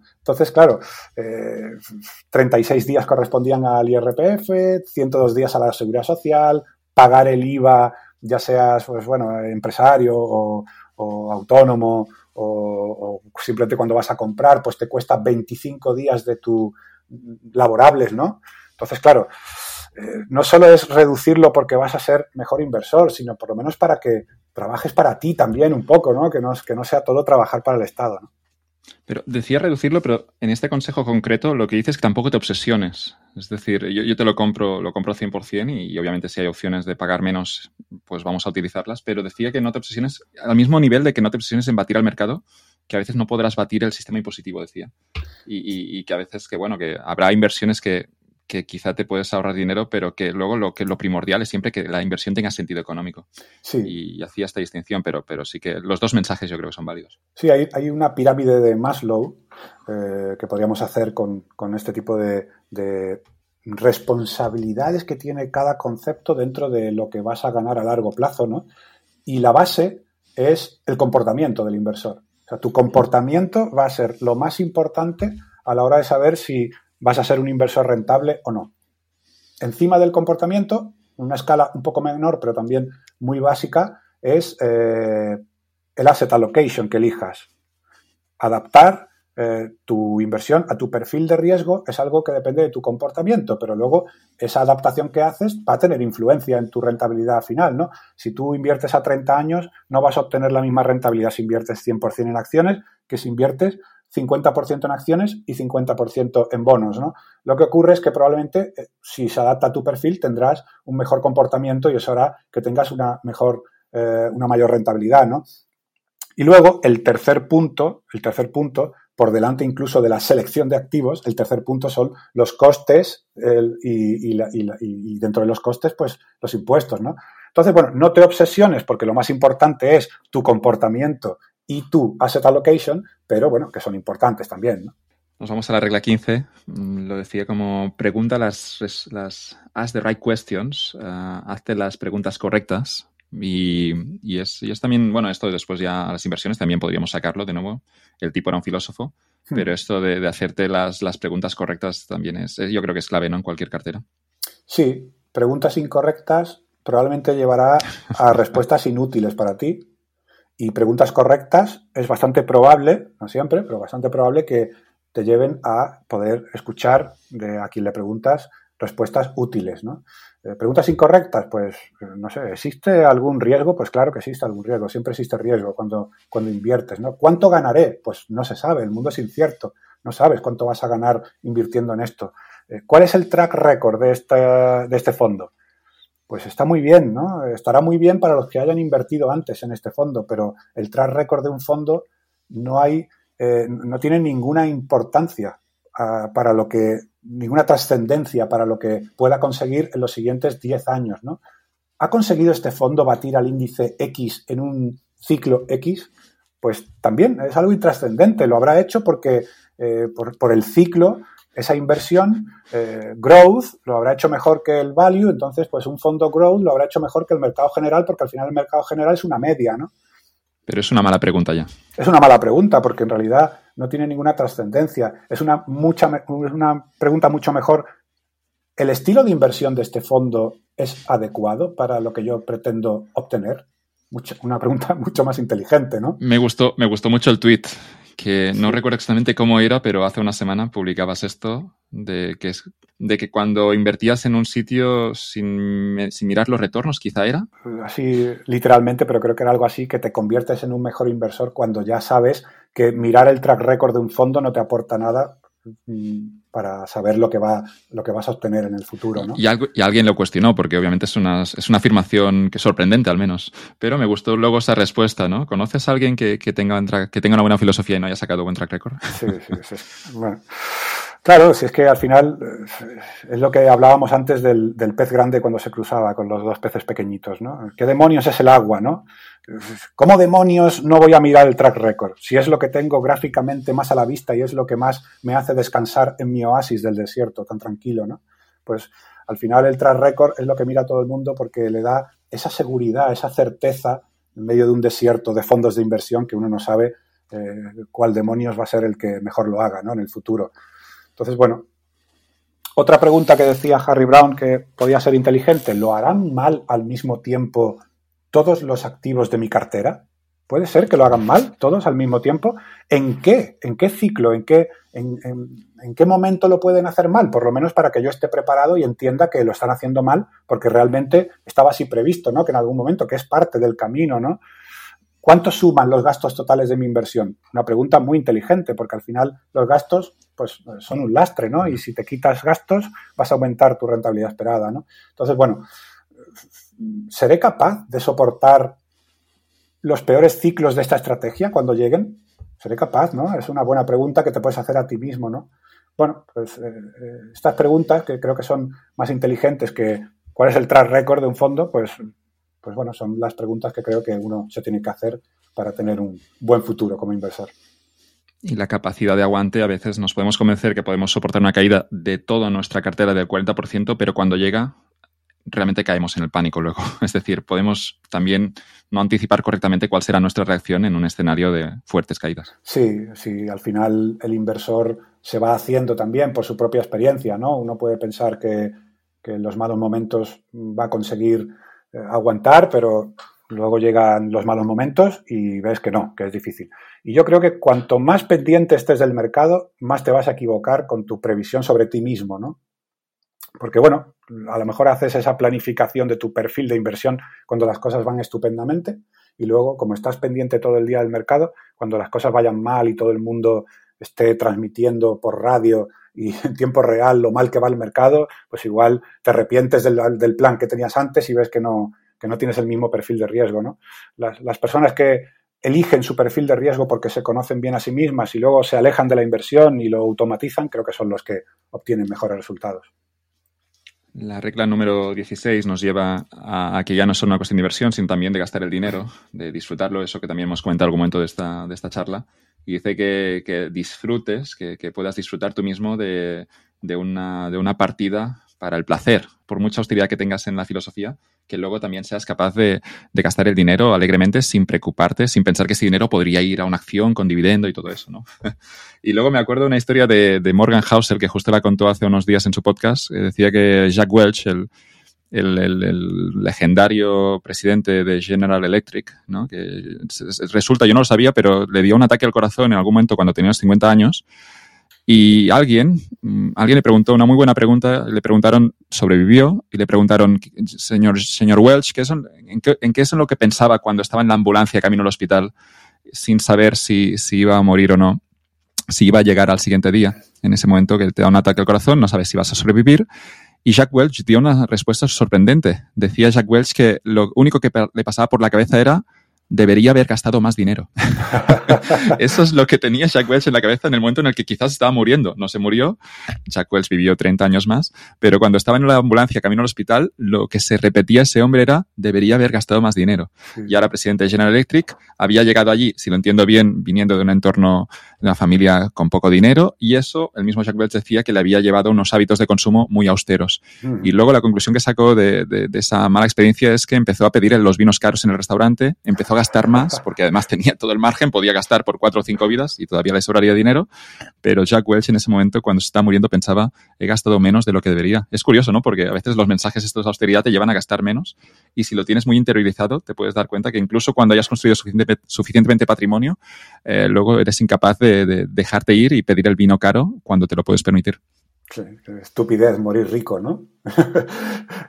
Decía también eh, Montaigne en los ensayos que el gozar y no el poseer es lo que nos hace felices, ¿no? Eh, un día, pues, la vida nos demuestra continuamente, pues con múltiples ejemplos de amigos, familiares, conocidos, eh, gente famosa, ¿no? que un día estás tan feliz y al día siguiente te ves delante de un médico mientras te da una mala noticia, ¿no? Entonces, Harry Brown repetía muchas veces, no sabemos cuánto tiempo nos queda aquí, ¿no? No lo sabemos. Y fíjate que lo decía el pobre en, en 2004-2005 en su radio show, lo repetía muchas veces, y los últimos programas de 2005 de su radio show los hacía desde otra ciudad porque iba a tratarse de un cáncer con el que moriría en 2006, ¿no? Fíjate, ¿eh? la vida como es. Por lo tanto, bueno, él te, te animaba a que mezclaras entre planificación de seguridad financiera y, que él no llamaba independencia financiera, él hacía siempre alusión a la seguridad financiera y disfrutar de la vida, porque al final son dos conceptos que se retroalimentan si tú tienes tus finanzas aseguradas, si tienes una buena seguridad financiera, todo lo que gastes lo vas a gastar sin remordimientos, ¿no? Y vas a poder disfrutar de, ese dinero que no tiene valor si no lo disfrutas, ¿no? Eh, era también, creo que en el principito, ¿no? Que hablaba el principito con un empresario, o con, sí, creo que era un empresario o un inversor, y le decía, eh, ¿por qué compra usted tantas estrellas? ¿no? Y el empresario decía, pues para, para ser rico. ¿Y por qué quiere ser rico? Pues para comprarme las estrellas nuevas que se vayan descubriendo, ¿no? Entonces, ¿para qué quieres tantas estrellas, macho? Disfruta de la vida y deja de, acaparar cosas, ¿no? Porque al final las cosas son para gozarlas y no para poseerlas. ¿no? El principito es divertido porque el hombre está contando estrellas y le viene a decir, poseo todo esto. Y el principito no, no se deja impresionar. Bueno, ¿y, qué? ¿Eres más feliz por ello? La respuesta es que no. Que hay esa historia, historia de, de, un rico que va a una localidad de un país más pobre y hay un pescador, ¿no? Y le empieza a preguntar, ¿y usted qué hace aquí, no? Y este, ¿no? Estoy he ido a pescar por la mañana y ahora estoy disfrutando de la tarde, durmiendo la siesta, lo que sea, ¿no? y el señor, el, el, americano este rico le dice, ¿no? Pero ahora podrías estar trabajando, volver a pescar, vender ese pescado, ganar más dinero, comprar una barca más grande y reinvertir esos beneficios, ¿no? Y, y, ¿para qué quiero yo comprar una barca más grande? Para vender más pescado, para hacerte más rico y luego cuando consiga todo esto, ¿qué hago? ¿No? Luego vendes todo el negocio y te puedes retirar y dormir tranquilo la, la siesta durante la tarde. y luego no se da cuenta que ese pescador ya lo está haciendo, ¿no? no necesita pasar por ese proceso, ya está durmiendo la siesta tranquilo sin, sin hacer esas inversiones. Claro, claro, si es que si no, si no disfrutas, el dinero, el dinero no tiene ningún valor si no eres capaz de usarlo para poder disfrutar, porque al final, que yo sepa, que yo sepa, solo tenemos una vida. y como decía Harry Brown, no sabes el tiempo que, vas a durar aquí. Entonces, bueno, como mínimo, pues bueno, tienes que planificar tus finanzas para tener una seguridad financiera que te aporte esa tranquilidad, pero luego el resto, pues poder gastarlo y disfrutarlo. La última regla, que yo creo que lo resume todo muy bien, es ya que cuando estés en duda, pues, pues que comentas eh, que mejor ir por, por la opción más conservadora, más segura, y, que ya habrá otras oportunidades de inversión en el futuro, que estas van a llegar, pero que si por algún motivo lo pierdes todo, pues aquí ya te metes en problemas, ¿no? Y decía que en este mundo incierto, pues que no esperes lo imposible y que tampoco confíes y que no lo dejes todo a los extraños, que no, no confíes mucho en los extraños, que, que es mejor, de nuevo, que, que, tú entiendas lo que estás haciendo y que lleves tu propio plan de, de inversión. Sí, puede haber otras disciplinas de la vida, del conocimiento, en el que cuando el camino se bifurca en dos, pues pueda ser bueno, puede ser mejor coger el camino más arriesgado, más divertido, eh, que, te lleve a más aventuras. Pero en finanzas quizás eso no, se aplique tanto, ¿no? Cuando, cuando se bifurca el camino, casi mejor elegir esa, esa opción que va a tener una menor consecuencia negativa por si al final tu decisión eh, termina siendo un error, ¿no?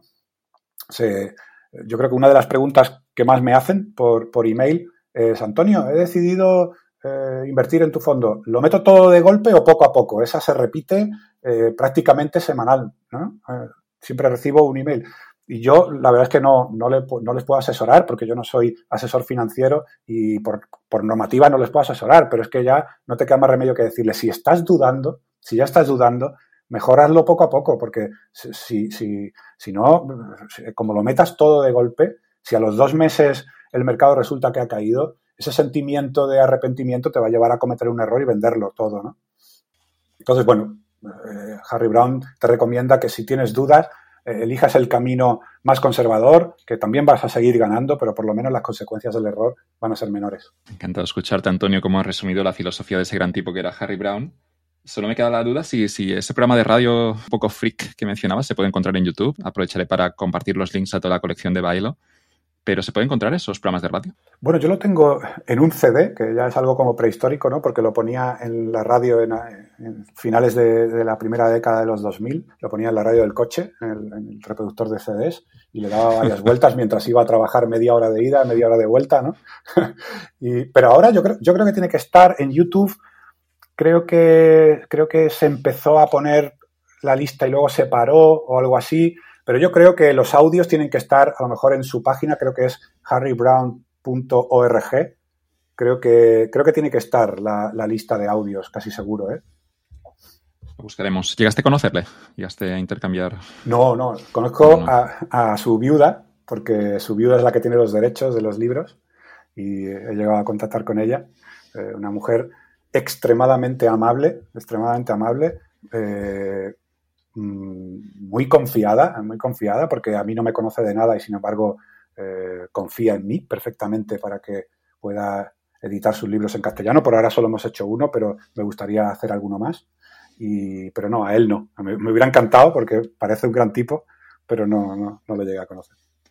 Espero que este programa haya ayudado a alguien que si no conocía a Harry Brown a descubrir eh, su, gran filosofía de inversión, que, de nuevo, como hemos dicho al principio, creo que es la mejor introducción para alguno que esté justo empezando en esto de los mercados. Antonio, como siempre, ha sido un placer escuchar al inversor tranquilo.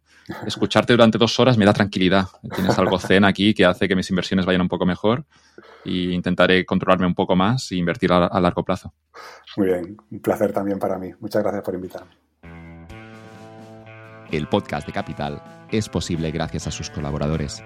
Puedes encontrar más información acerca de la propuesta de Indexa Capital, Barcelona Finance School y Equito App en las notas de este podcast.